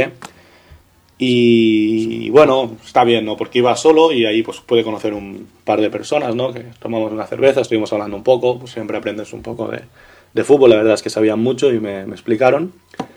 Eh, también me encontré a Roger Godel saliendo del, del Hotel Hilton. Ajá. He puesto una foto en Twitter. ah, sí, es verdad, está la foto. Si la habéis visto. Eh, la verdad es que había unas 50 personas recibiéndolo, digamos. Y de las 50, 10 fueron a saludarle, a abrazarle, a hacerse una foto con él. Y bueno, 15 y 35 estaban fuera gritándole, llamándole de todo y gritando Free Brady. Muy Lo que bien. pasa cuando te Rico. tomas tan en serio eh, una que un quarterback juegue con un balón deshinchado, pues acaba pasando lo que acaba pasando. Cierto. Eh, cosas que quiero destacar así de la experiencia. Bueno, supongo que el partido ya habréis hablado vosotros, que sois los que los que sabéis más. Yo No, no pues puedo no, decir no, nada más que, bueno, no sé hasta qué punto creerme que Jacksonville ha mejorado. No mucho. No sé hasta qué punto cree las 71 yardas de carrera de Yeldon, porque No la mucho. verdad es que vi unos Colts muy, muy, muy, muy flojos. Eh, a nadie supongo que le va a extrañar que yo diga que, o sea, me extrañaría mucho, perdón, eh, que estos Colts no estuvieran compitiendo por un pick top 5, top, top 5, top 3 a final de, de temporada para el draft que viene. Veremos la semana que viene, ¿no? Si estos Jaguars han, han mejorado o no. Van a Chicago. Bueno, no es, no es la defensa de Denver, pero bueno, sí que es una defensa más. Más una señora defensa. ¿Cómo? Y bueno, habrá que ver. Cositas que me gustaron. Primero me gustó la sensación de. A ver, ¿cómo lo puedo decir esto? Mm, Yo siempre la NFL la llevo viendo desde hace poquito, ¿no? Hace unos cuatro años. Y siempre la veo pues en mi casa, así que pues con el WhatsApp comento con algún amigo, especialmente con Juan, que es quien me enganchó a esto y estará escuchando el programa, le mando un saludo. Nosotros también. Y sí Hola, que pues Juan. con el Twitter abierto, hablando pues con, con cuentas, ¿no? Pues con vosotros, con alguna, alguna gente así que, que también sigo que sigue el fútbol, pero es un círculo muy reducido y nunca me siento parte de, de la NFL, ¿no? Porque Muy es una mal, competición que pasa mucha distancia y yo nunca veo que nosotros. yo sea un poquito parte de ello. Hay que En interaccionar cambio, el sábado tío. sí que me sentí un poco parte de ello. A ver, no dejaba de ser un matado viendo un partido en un estadio fuera del continente donde se celebra la liga. Pero bueno, ya no es lo mismo, ¿no? Ves más gente, te sientes un poquito más dentro de la acción. Y la verdad es que eso, supongo que los que ya lleváis muchos años viéndolo, no, no os pasó y no, no os pasa.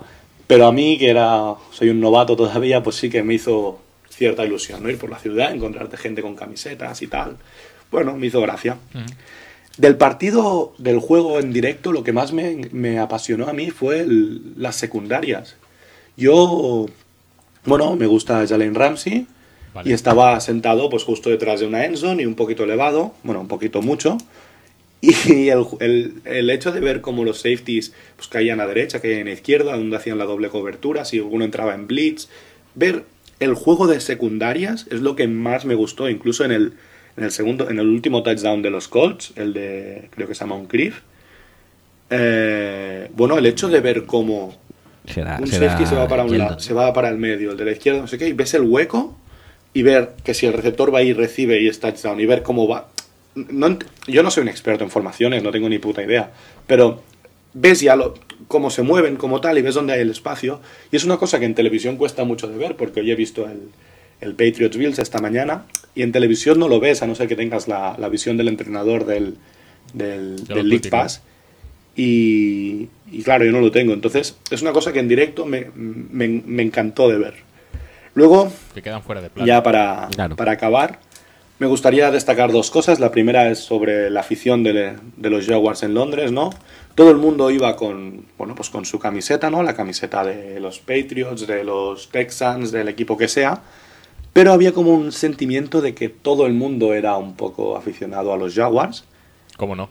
y, que la ¿qué te gente, bueno, pues le, le iba con la camiseta, lo- o, o sea, no iba con la camiseta, había gente, mucha gente con la camiseta de los Jaguars, perdón que me he liado, y si no, pues la gente iba con su camiseta de los Patriots o el equipo que fuera y eh, animaba a los Jaguars, porque había un poco esa senti- ese sentimiento de que era el equipo de Europa, ¿no? El equipo que abarcaba un poco a toda Europa, ¿no? Y la gente de Londres y los la gente de Inglaterra, de Alemania, de en- Francia, un poco.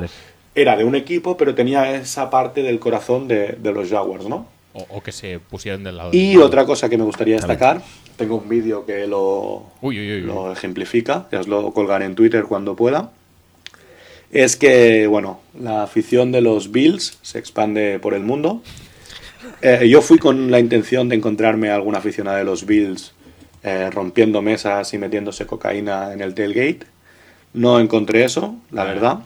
Eso es- Pero sí que dentro ahí. del estadio, en mi zona, había, bueno, una chica, dos chicas de hecho, pero una con camiseta de los Bills y gorro de los Bills, Se puede interesante. que tú ya esto. veías que esa chica iba con una marcha que no era normal.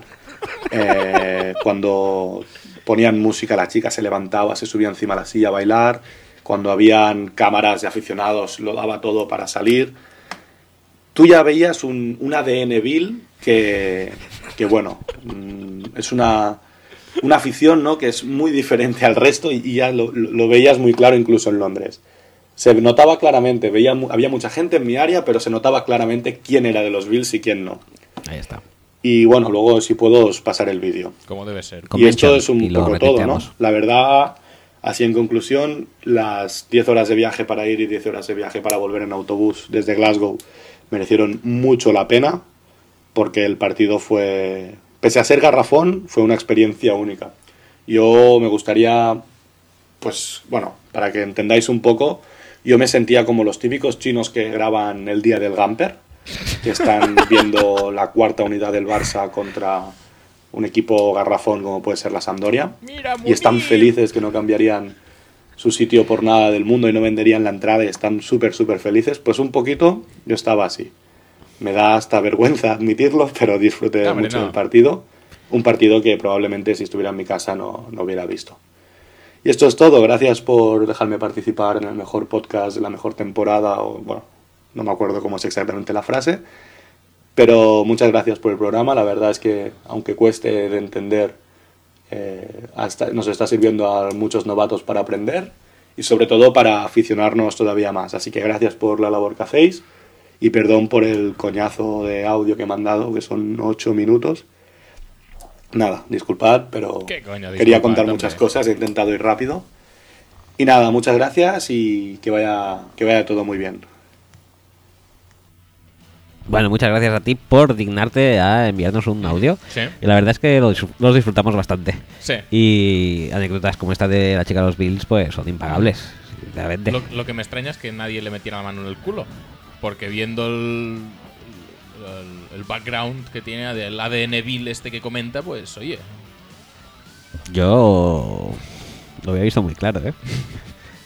Sí, la verdad es que, a ver, bailar encima de la silla no es muy normal, pero no es lo que estamos acostumbrados a ver de los Bills. No. Igual las expectativas estaban muy altas, también es... eh, No, pero lo mejor es que la chica estaba preparada para más, pero claro, si no hay nadie que se vaya a comprar unas palomitas y se quede alguien solo a su lado, pues tampoco es culpa de la chavala. creo- esa yo creo que es la mejor. Es decir, bueno, mi novio se fue a comprar palomitas, Me voy a enrollar con este pavo. le hice una manola al pavo del otro lado. Pero, pero, pero, por favor, ¿qué coño es esto, tío? Y bueno, como tenía vergüenza, pues que no le miré ni la cara. No sé ni qué cara tenía. Ay, impresionante. En fin, Los pero- Bills creo que debería bueno. ser el segundo equipo de todo el mundo, en mi caso el quinto, Sí, efectivamente. por cosas así como estas. El ADN Bill ya hemos visto que es fuerte incluso aquí en Europa. Sí. Me gusta que le haya gustado las secundarias, menos mal que ha dicho Ramsey, porque po- podría haber dicho cualquiera de los Colts que no tienen. Está, ya Bonta Davis ha vuelto, ¿eh? Sí, ha, ha vuelto, es verdad, sí. Pero. ven. Y eso que la gente iba con los, con los Jaguars, porque uno, son los malos. La gente siempre tiende a ir con el malo, entre comillas. Sí, Y dos, los Colts son el equipo de Peyton. correcto.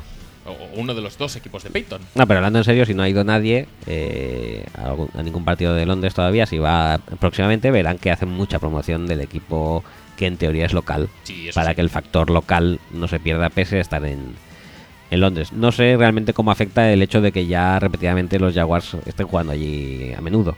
No. Eh, no sé si afecta para realmente o no, pero bueno. Eh, aparte de eso, yo tenía- quería contar eh, que esto que dice que se compró las entradas en- por todo lo alto y, y luego pues no, no fue para tanto quizá. Eso de que el partido se te va garrafoneando jornada a jornada. Quiero contar mi experiencia de, de los Giants. cuenta. De los Giants. Me compré entradas. eh, bueno, pues la, la primera Navidad que pude ir para allá, ¿no? dije, pues voy a Nueva York y voy a comprar entradas. Digo, a ver qué, qué fechas y partidos me ofrecen. Pues encontré un maravilloso eh, Giants Eagles, último partido de la temporada regular. Sí. Digo, esto puede ser la hostia en barco.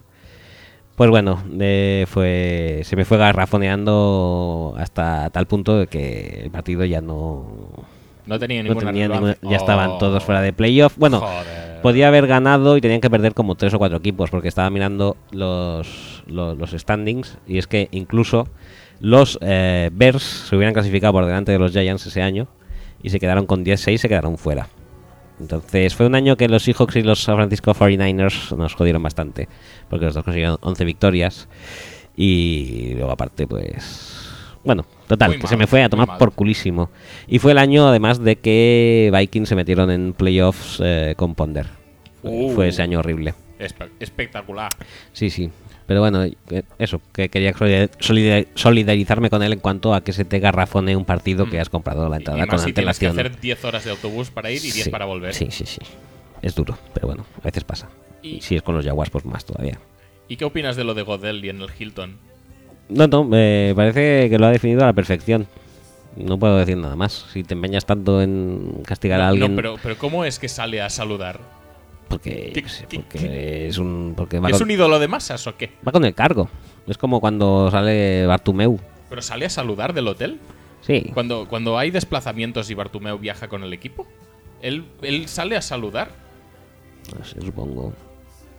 Bueno, Y, y- y si Villar, Bueno, pues- y pues si qui- pues Villar, por ejemplo, quita va a la Bartomeu. final de la Champions, quita a Bartumeu y pone a alguien respetable como a Florentino. Florentino sale y es el, es el ánima, es el ánima, es el alma de la fiesta. vale. Bueno, no, no, no lo acabo de tener muy claro esto, ¿eh? Yo, pero bueno. Venga, va, pon más audios si tenemos. Tenemos audios de eh, Gus Urriols también. Lo que pasa es que no tenemos un audio, sino que tenemos varios audios y tenemos eh, fotos también. Sí, sí, pon audios. Tenemos, tenemos un pack completito, a ver qué nos cuenta. Venga, va.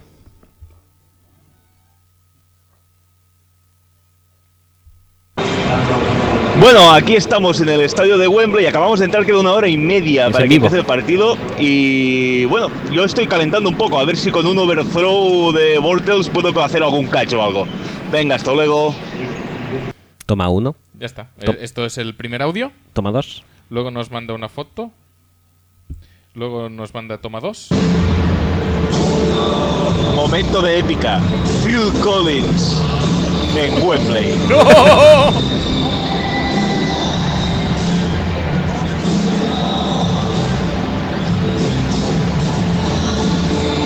Después de esto todo viene de bajada ya.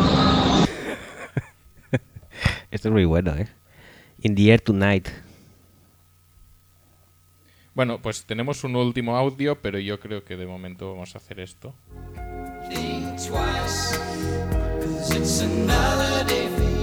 Ya, ya puedes bajar. ya. Esto solamente era para, para Willy. Si no, no es que. No me gusta que me lo mancilles. ¿Sí? No me gusta. Fuera. te gusta? Pon el último audio de Gus. Vale, pongo el último audio.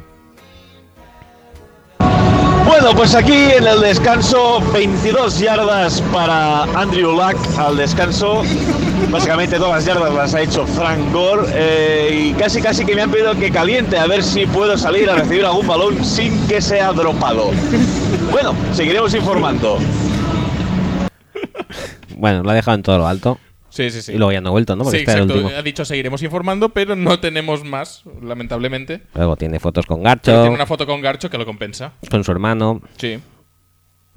Bueno, Bueno, pero sí, de, de comentarista en vivo. eh, me ha gustado, me ha gustado sí, esta. sí, Sí, Si quiere la audiencia tomar nota para futuras Especialmente Europe's el- Living and Celebrations. El tema de Phil Collins, pues. Lo de Phil Collins es muy duro, sí.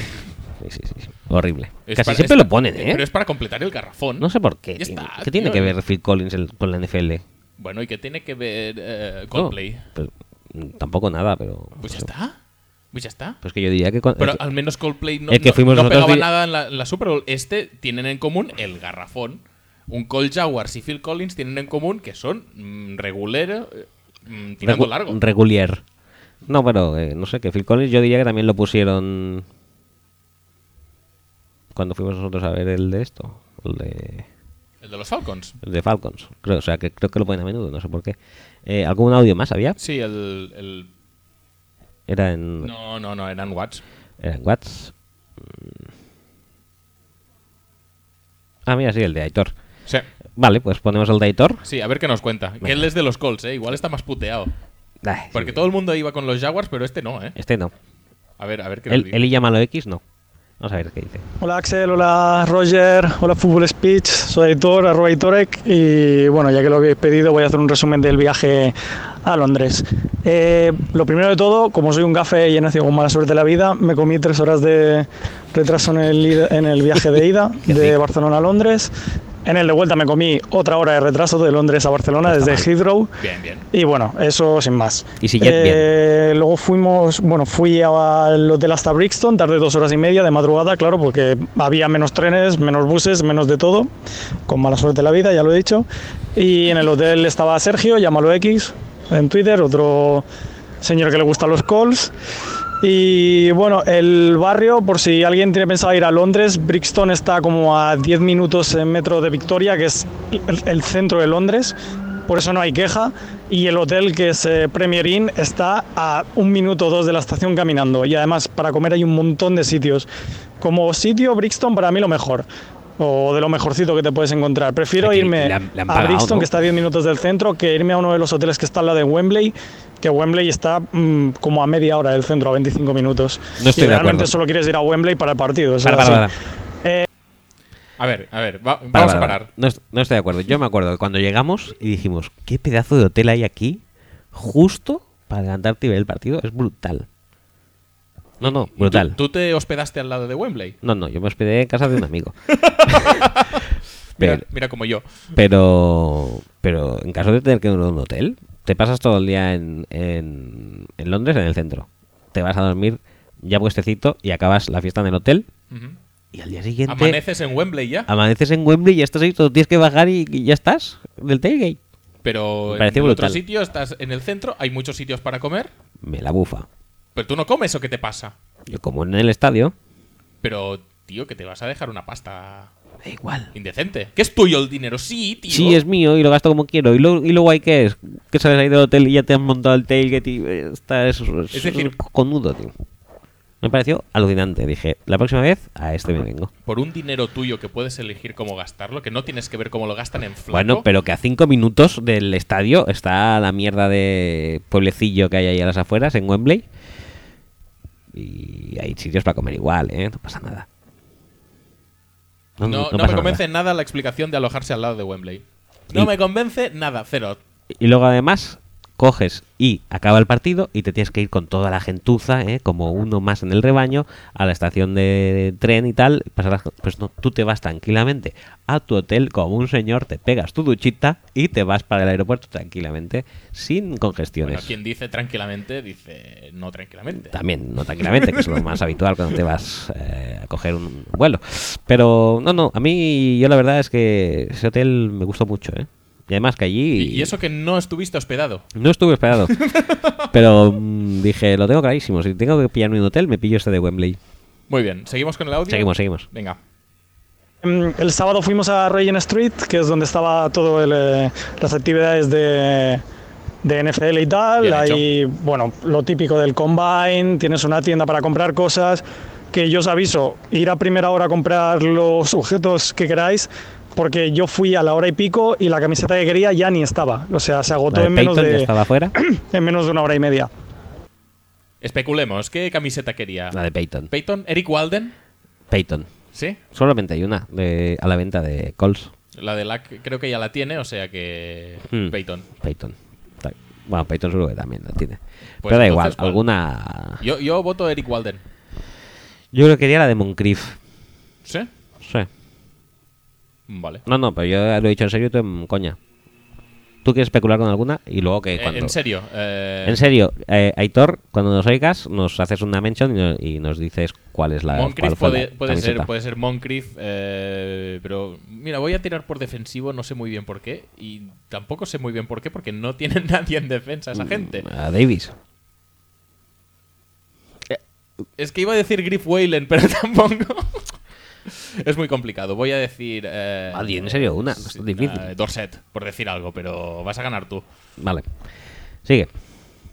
Eh, y sobre todo mirad que os pongan la camiseta de hombre, que a mí me- y a mí y a Sergio nos pusieron la camiseta de mujer de los Colts y tuvimos que ir a cambiarla al estadio al día siguiente. O sea, que- ¿Y a cuál de los dos se la dieron pensando que era la mujer?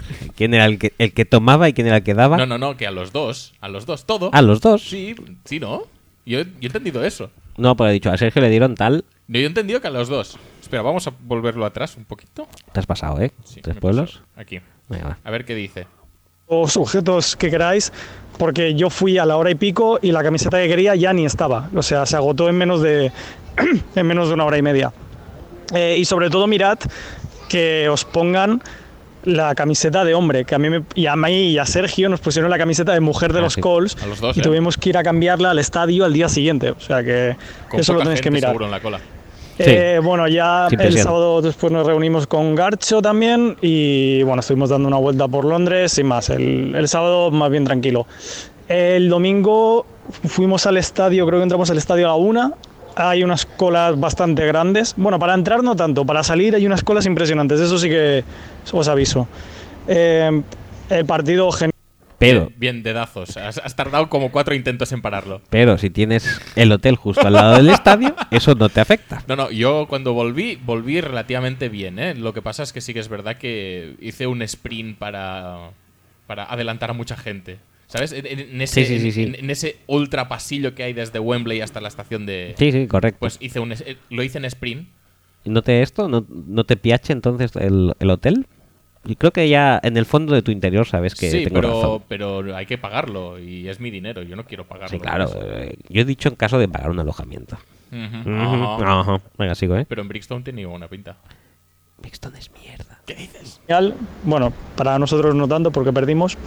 Eh, pero bueno, hasta el último cuarto fue un poco aburridillo, pero en el último cuarto se animó bastante ya. Eh, la animación, todo dentro del estadio, increíble. Quiero decir, era la primera vez que iba y, y muy bien.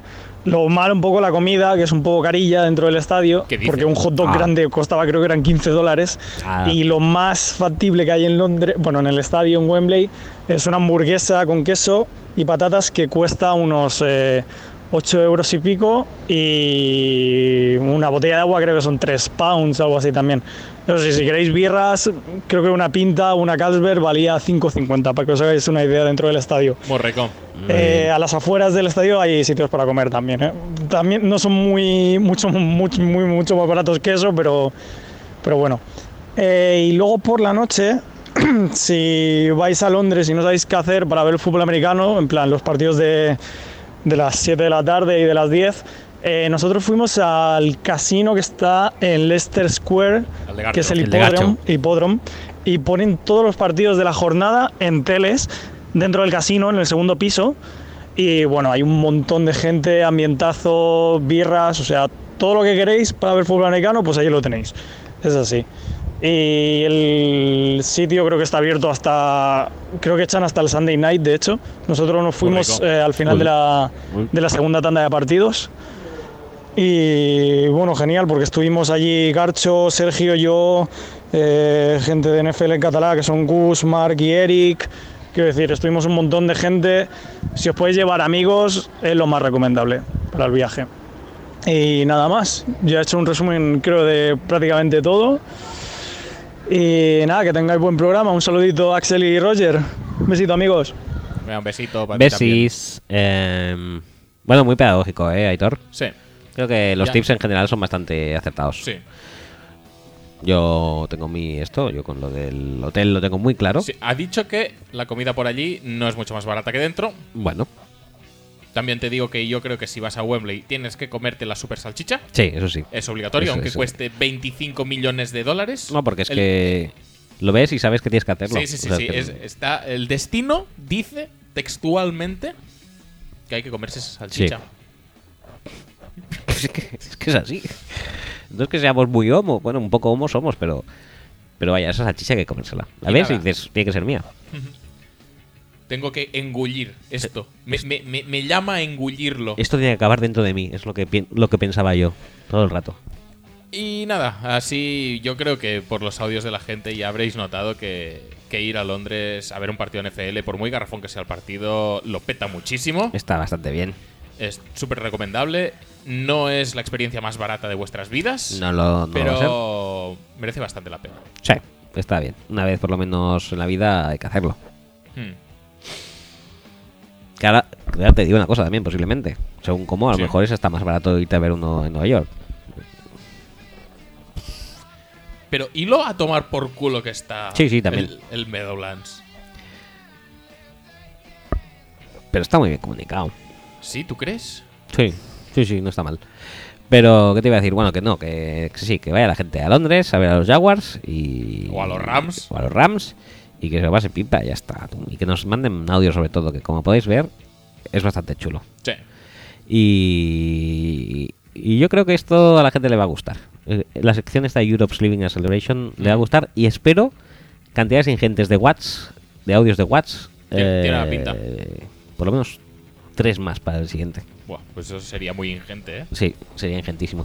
Eh, mm, Vamos a pasar de sección sí, ya. por favor. Pues nada, eh, si queréis más tips o lo que sea, en- próximamente habrá otro partido en Londres y la gente nos dejará más audios. Correcto. Y, pero bueno, que os hacéis una idea. Eh, pasamos de sección.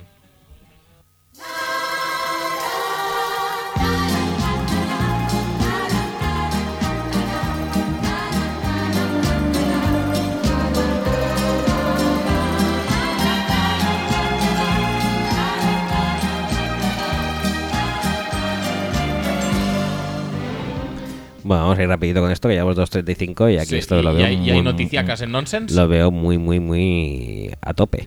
El primero es, eh, la primera noticia de Nonsense es la de Alex Tani. Alex Tani, eh, No, no confundir con Tammy. no, no Jacob Tami, no, No, es, no, no, es Taney, Taney, no Tami. Eh, ¿Por qué es famoso? ¿Por qué se ha hecho famoso esta semana Alex Tani? Porque prefiere quedarse en el practice squad de los Titans. ¿De los Titans? de los Titans a eh, hacer roster con los Browns. Eh, se comenta solo. ¿no? Sí, no, no, no, la verdad es que no hace falta. Entre el tiempo y que la noticia habla por sí misma, No hace falta mucho más. eh, la verdad es que en- para, para el equipo en sí, para los, para los aficionados al equipo y para la gerencia en sí, tiene que ser muy deprimente que un jugador prefiera estar aprendiendo porque dice "Es que me gusta la cultura, la filosofía. Ojo que el entrenador es Mularki. Ojo, ¿eh? Es quarterback, no es running back, ¿eh? Sí, sí, sí. Quarterback. De Practice Squad con Mularki en Nashville. Creo. O en Knoxville. Nash- Nashville. Es preferible a ir a hacer roster en los Cleveland Browns. Ya está, venga, no digamos nada más. Y aquí de- queda eso. Siguiente, Tom, Ca- Tom Crabtree y su carrera deportiva. Háblanos tú, que eres el. Pero tú has visto, el tú has visto de qué va el tema.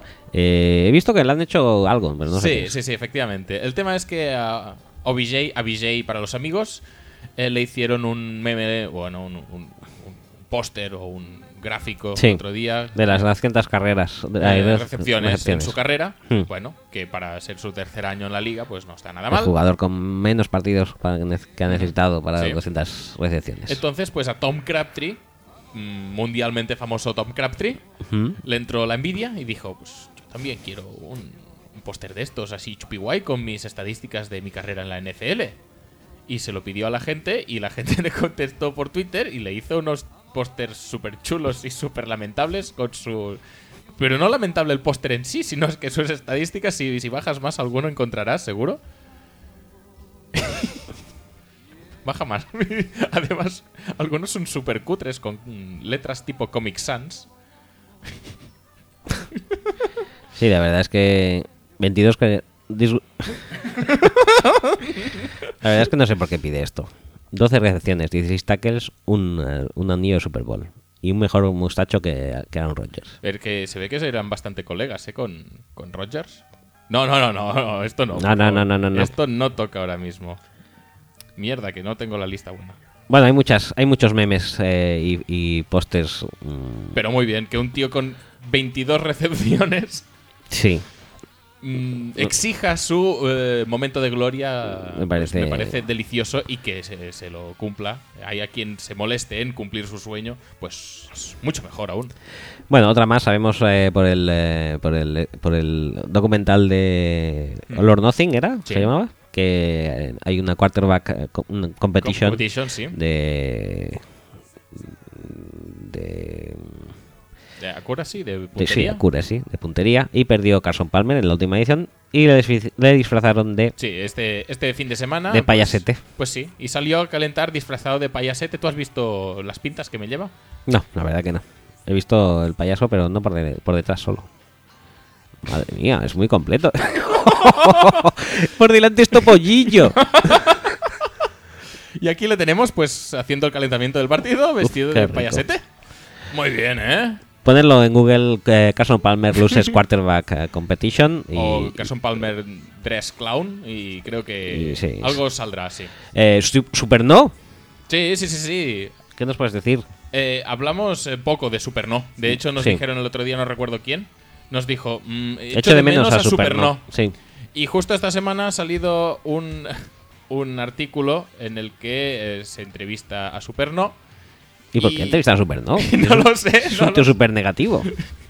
Y, y su frase más, eh, no sé, más destacada es que eh, ser un drafted es lo que me define. Me gusta. O sea, ¿Lo tiene tatuado en alguna. En la nalga, creo. en la nalga? ¿Derecha? No no sé, a tanto no llego. A ver si lo pone exactamente porque estoy hablando de memoria. Dos mil pavos, lo primero que cobré, mi primer cheque de la NFL en 2012. Después de impuestos, 1300. Todavía tengo ese cheque. No lo ha cobrado. ¿Sabéis por qué no lo ha cobrado? Porque es super no. Exacto. Y dijo, no, no lo cobraré Pero, jamás. pero ¿quiere cobrar usted este la nómina de este mes? Super no. Pero, ¿no necesitas estos, estos mil pavos? Super no. Es muy largo Joder, esto, eso- ¿eh? joder, que ese es largo. ¿Qué dice el titular? Ya está, acabaremos antes. El titular dice... Un drafted attitude paying dividends. Bueno, pues que se toma muy en serio este de ser un drafted y, y venir desde abajo. Es la historia de superación que emociona a Spielberg y esa gente. Super no. Super no es muy extremo siempre, ¿eh? Sí. En todo. Sí, Eh, sí, Una de Carson Wentz, que se está yendo la olla ya a la gente. ¿Qué han hecho ahora? ¿Han sacado una cerveza a Carson Wentz? Sí. Madre mía.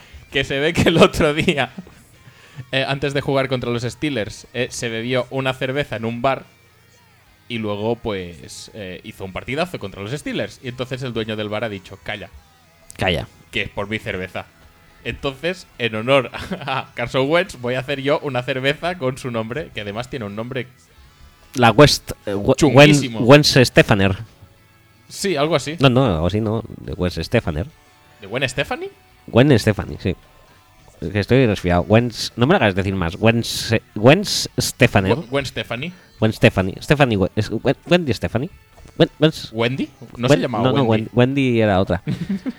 Ehm, pues eso, ya tenemos la Gwen Stefaner en el eh, Muy bien, mercado eh, para... Bueno, no sé si está en el mercado o aún no. Pero que está, está en proceso. Y para acabar, Kudler. Sí, sí, sí, sí. Tenemos un super artículo que en el que, bueno, ya puedes... Estoy flipando un poco, ¿eh? Porque... ¿Es del español? Sí, sí, sí. La caída en desgracia del Cristiano Ronaldo de la NFL. ¿Esto qué coño es? Pues es un artículo que ha salido en el español. O sea, español.com. Jake Cutler es el Cristiano Ronaldo de la NFL. Lo, lo dice el internet. Usted, la primera frase es brutal. Dorsal 6. Gesto serio. Y... Ya vamos mal, porque cerré es el 7. Sí, pero déjame No, que acabe no, la no, frase. mal, hostia. mal. No, que, que estamos haciendo las cosas sin contratar... eh, Puedes callar y dejarme leer estas dos primeras frases que son gloriosas vale, tú lee. de Alejandro Delso. Delso. Dorsal 6. Gesto serio. Y, a sabiendas de que es guapo, buscando las cámaras. Así podríamos definir a Jake Cutler. Ojo, eh, ojo, ojo. Top. Ya no leo más porque es insuperable. Eh, Alejandro Delso. mm, Te ha- te ha conquistado este artículo, ¿no? voy a hacer un hashtag que va a ser, al acabar el programa, Alejandro Delso es excelso. Y quiero, No, cuando no, hagas no el tweet, eso. quiero 100 retweets. No hagas eso, tío. ¿Por qué? ¿Por qué no? ¿Hace falta realmente? ¿Tú has visto esas dos frases? ¿Qué manera más cojonuda de, de empezar un artículo? ¿Has leído algún artículo que te capte así de.? Creo que ha, da- ha dado demasiado, eh, demasiado así de golpe, ¿eh? Porque Sí, exacto. Ya, ya es con que eso ya dices, solo, no, no, solo no, puedes ir para abajo sí. luego, ya es muy complicado. Pues bueno, yo voy a hacer el tweet. Tú, haz, a- lo, tú a- haz lo que quieras. Voy a pedir los 100 retweets. Eres, eh, este es un mundo libre, eh, Sí. verdad. O sea, que Mm, ¿Vas a hacerlo con tu cuenta indescriptible e inseguible? Si no me dejas hacerlo con Football Speech. No, no te dejo porque eh, lo que pasa es que Que- me pisas los tweets y ahora lo haces hasta con los DMs. Sí, sí, sí, sí, sí. Pero Sí, no sí. cambies el tema. ¿Por qué me Haces- quieres prohibir eso? Y- haces, haces ver que eh, llevas Twitter y entonces contestas cosas que ya están contestadas. sí, a veces me pasa, chico. y ¿Sabes qué pasa? Que me conecto a este Twitter de Android y no, no va bien. No está, Ah, está bien. claro, claro, no me salen. será eso. No, sí, sí. sí, sí, sí, sí, sí. Eh, bueno, para acabar, teníamos una. eh, eh, la sección esta no nos falla nunca, ¿eh? Mira, yo pensaba No, que no habría. hombre, ¿cómo Dale, te dale. vas a fallar? Dale, dale. Venga.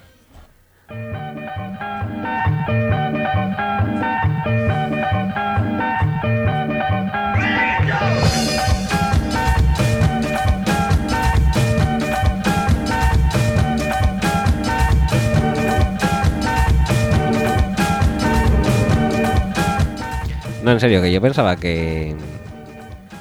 Que esta sección no iba. Nos, iba a fallar estás algún día. subestimando la importancia y el interés que genera la figura de Peyton Manning. Y es por eso que cada semana podemos presentaros un yo Peyton eh, distinto y novedoso. ¿Pero esto qué coño es, tío?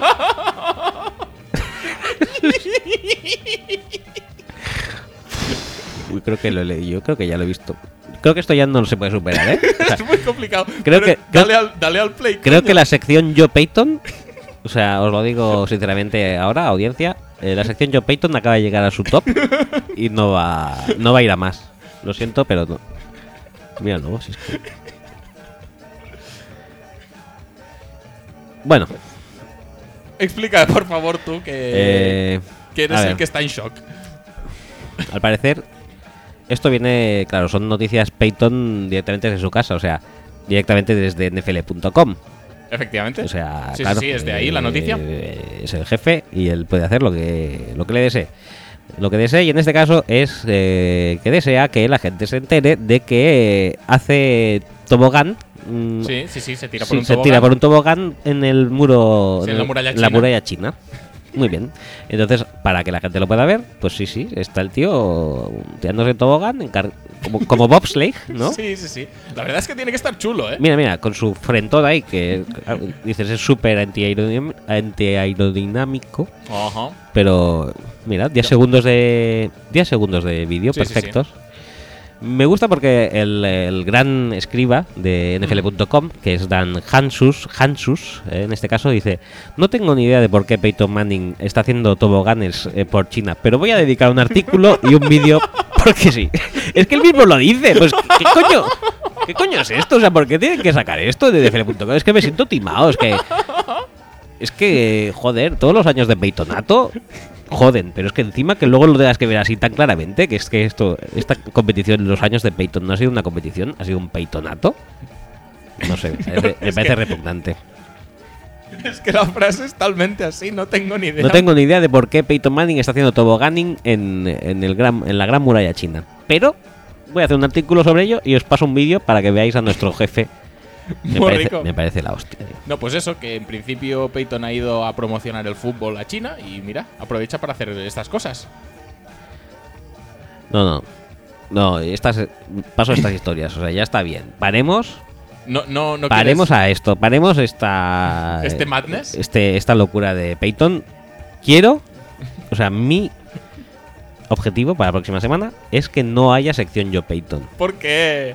Te Pero- reto a ello. No, no, sí, es menos, eh, menos. Bueno, tampoco es mucho trabajo. Es poner Peyton Manning, búsqueda, últimos siete días. Sí, y sí, ahí sí. que sale todo, tío. No, no, pues yo. A ver, no es muy difícil hacerla, no es muy fácil, no es muy difícil tampoco dejar de hacerla. No, no, es que no quiero. O sea, ciñamos a la realidad. Quiero denunciar. O sea, yo, Peyton, ya es una sección denuncia.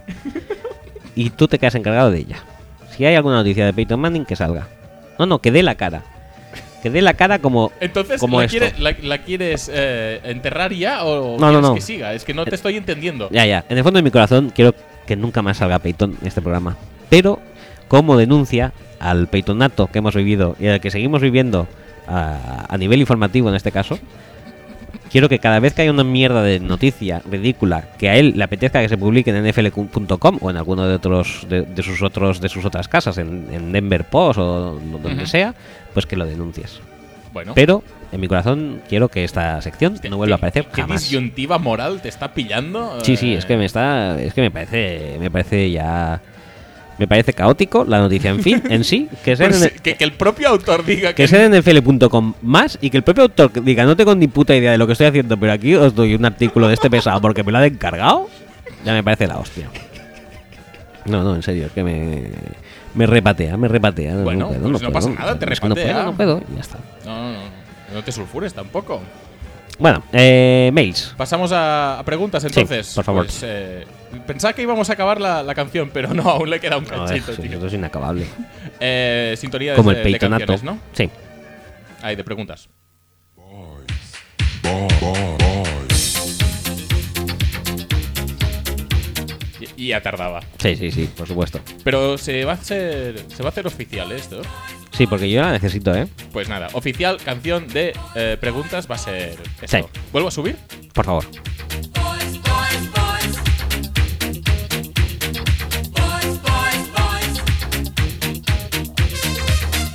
Aquí ya, aquí, aquí. Perfecto. Perfecto, Axel. Eh, tema, tema, tema preguntas. Eh, es que se me ha ido. Quería decir que la entradilla está del Boys, bo- bo- bo- bo- Boys, es brutal. Esta es la que más me gusta y luego viene la de Rick Astley, ¿eh? ¿Sí? Sí, Vale, ahí, dejo, ahí dejo mis gustos. eh, ¿Qué, qué, qué? ¿Por, qué te, Patentes. por qué te sale ahora lo de la pizza? Ay, lo de la paella esta en el Google. ah, no sé, porque será una Si cosa. es el tema del día. Sí, que. ¿Quién es? Jamie Oliver. Jamie Oliver ha hecho una paella con chorizo. Con chorizo y no sé qué más. Bueno, qué hijo de puta, ¿no? Sí, no, no, es es súper grave. A mí me parece gracioso, pero que la gente se cabree por ello. Sí, es que. no, no, no, no lo acabo de pillar. Yo tampoco. Eh, y estará buena, ¿eh? Seguro. Fijo que sí. Yo algunas veces le he hecho chorizo también. Sí. Claro. Madre mía. Al loco. Que Oh, vamos. Me arriesgado, ¿no? Sí, yo soy un loco, soy, soy una pátrida. Soy una pátrida, loco. Bueno, ¿Y te comes el pan sin tomate también? a veces me, sí, a veces hago loco también. Madre mía. Sí, sí, sí. Madre mía. Yo no le tengo apego a nada. Joder, qué tío. Yo no tengo ¿Hay algún plato tradicional de Ospi al que le tengas apego? el kebab de un kilo de aquí. ¿Y el morro frito? y el morro frito. El, mo- el morro frito lo puedes hacer de otra manera, que no sea morro frito. Es decir, si alguien le echa a chorizo al morro frito, No, no, no, no. A veces lo que hago en vez de morro frito es una cosa que se llaman patatas fritas. Y digo, Oh, mía. pero es morro frito. Soy así. ¿Qué te iba a decir? Así. eh, preguntas. ¿Este es de esta semana? No. No, vale. Perfecto, pues empezamos con preguntas. ah, en ¿En este caso de mail, eh, eh, WJ Lammers, que dice: Saludos al mejor podcast con mejores fondos musicales y secciones más innovadoras de la NFL. Os escribo esta vez para plantearos una sola cuestión, aunque con diferentes enfoques. El año pasado los Falcons comenzaron imparables, para luego, pero luego se disolvieron con una remontada de las ratas voladoras que no tuviera a Justin Tucker. Este año parece que comienzan de nuevo peleones y además acudiendo a sus rivales divisionales. ¿Significa que lo del año pasado no, se- no fue casualidad? ¿Y si este da- año Dan Quinn ha aprendido a mantenerles en el, el hambre por ganar, se asegurará en la división? ¿O por el contrario es más de lo mismo y por acción de gracias volverán a caer partido tras partido si Julito Jones cantará la vida sigue igual? ¿Ha encontrado Mati por fin la talla de Suji que le haga ser élite? Eso es todo, saludetes. Oscar, Kansas. ¿Qué opinas? Yo es que no les he ¿eh? visto mucho, la verdad. ¿eh? La verdad es que el partido que hicieron fue seriete, seriete. ¿eh? No era difícil explotar ese matchup, pero parece que han encontrado un juego de carrera que no solo Devonta Freeman puede correr, sino Tevin Coleman también. Y me sorprende porque a mí no me gusta un mierdo. Pero bueno, eh, puede correr. El fichaje de Alex Mack les ha venido muy bien. Y en ataque son un equipo que parece que puede competir con, con cualquier defensa. Aparte de Julio Jones, pues lo que comentamos la semana pasada, también con Tami encontrado una, una conexión bastante interesante. Eh, Sanu, Taylor Gabriel también ayudan lo suyo en el juego de base. Son, son mucho más eh, importantes de lo que podía ser Roddy White el año pasado o en años anteriores. Pero la eclosión es de John Jones. Sí, sí, sí. Yo estoy hablando solo del ataque ahora mismo. Vale. En defensa siguen los problemas de Parrash brutales, es decir, no consiguen un sack ni, ni para atrás. Pero eh, sí que han conseguido más solidez a nivel de a nivel de cubrir el pase, yo creo. Eh, Robert Alford está a un nivel mejor. Trufant ya le conocemos todos, ya sabemos de lo que es capaz. Y además, pues eso, tienen unos linebackers que, a diferencia del año contrario, eh, del, del año pasado, Mm. eh, son mucho más atléticos, pueden cubrir, pueden llegar a las carreras exteriores y. No sé, las sensaciones. y como tú decías, Dion Jones a la cabeza es, es- es, yo creo que el, el- protagonista más visible de este, de este cambio de la, de la defensa de los Falcons, más incluso que Kino O'Neill.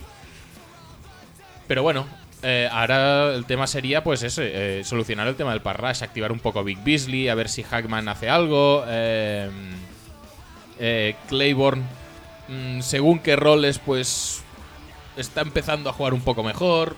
Pero bueno, eh, para que sean un equipo al que me pueda tomar más en serio, no les pueden ir cascando regularmente 25 o 30 puntos.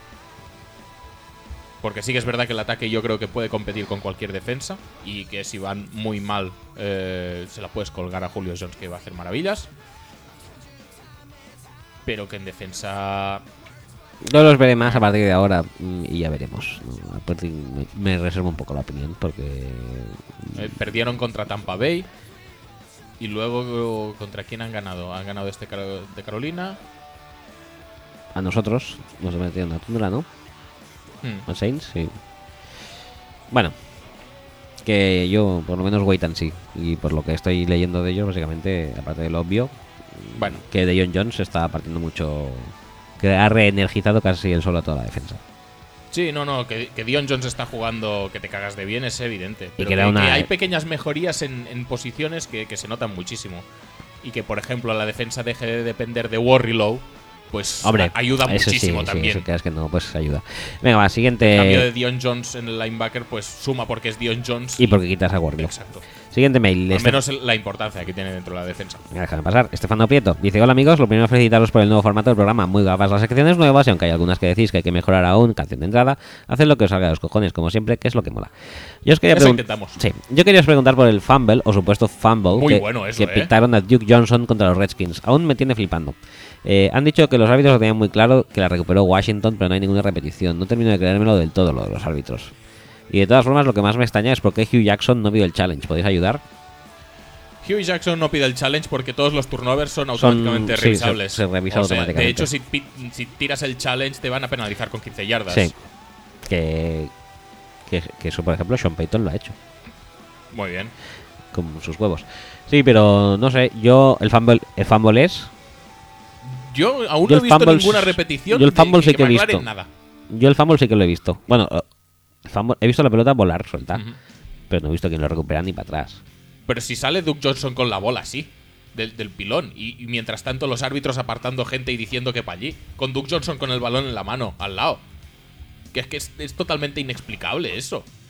Yo no sé qué, qué tan claro lo han visto y qué es lo que han visto. O había dos balones, o se estaba cogiendo uno la huevada del otro y lo han confundido con el balón. Es que no se entiende por ningún lado. Pero oye, eh, y además eso. Automáticamente revisable, jugada confusa, no puedes hacer. No puedes pitar en contra de lo que has pitado en vivo si no, tengo- si no hay una evidencia.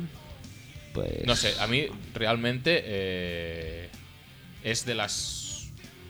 Yo qué sé, es que igual luego aparece un ángulo de cámara dentro de eh, dos días que te aclara la situación, pero ahora mismo con los datos que tenemos, me parece de las decisiones eh, más lamentables que se han tomado, las decisiones arbitrales más lamentables Te estoy pinchando la jugada, ¿eh?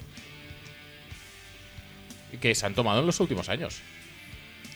Eh, no a nivel de fail Mary, pero muy poco le falta, ¿eh? Es que es muy Sí, bestia. pero es que ahí tío. no hay pelota. Claro, por eso. Ahora darán la jugada y el fumble se ve, pero luego la pelota. A ver, vamos a ver si se ve el fumble, va. Sí, sí. Ahora mira, ahora cuando abren el, cuando ponen la toma frontal, ahí ya se ha visto salir. Pero creo que la recoge él con el mismo brazo. La fumble lo vas a ver ahora.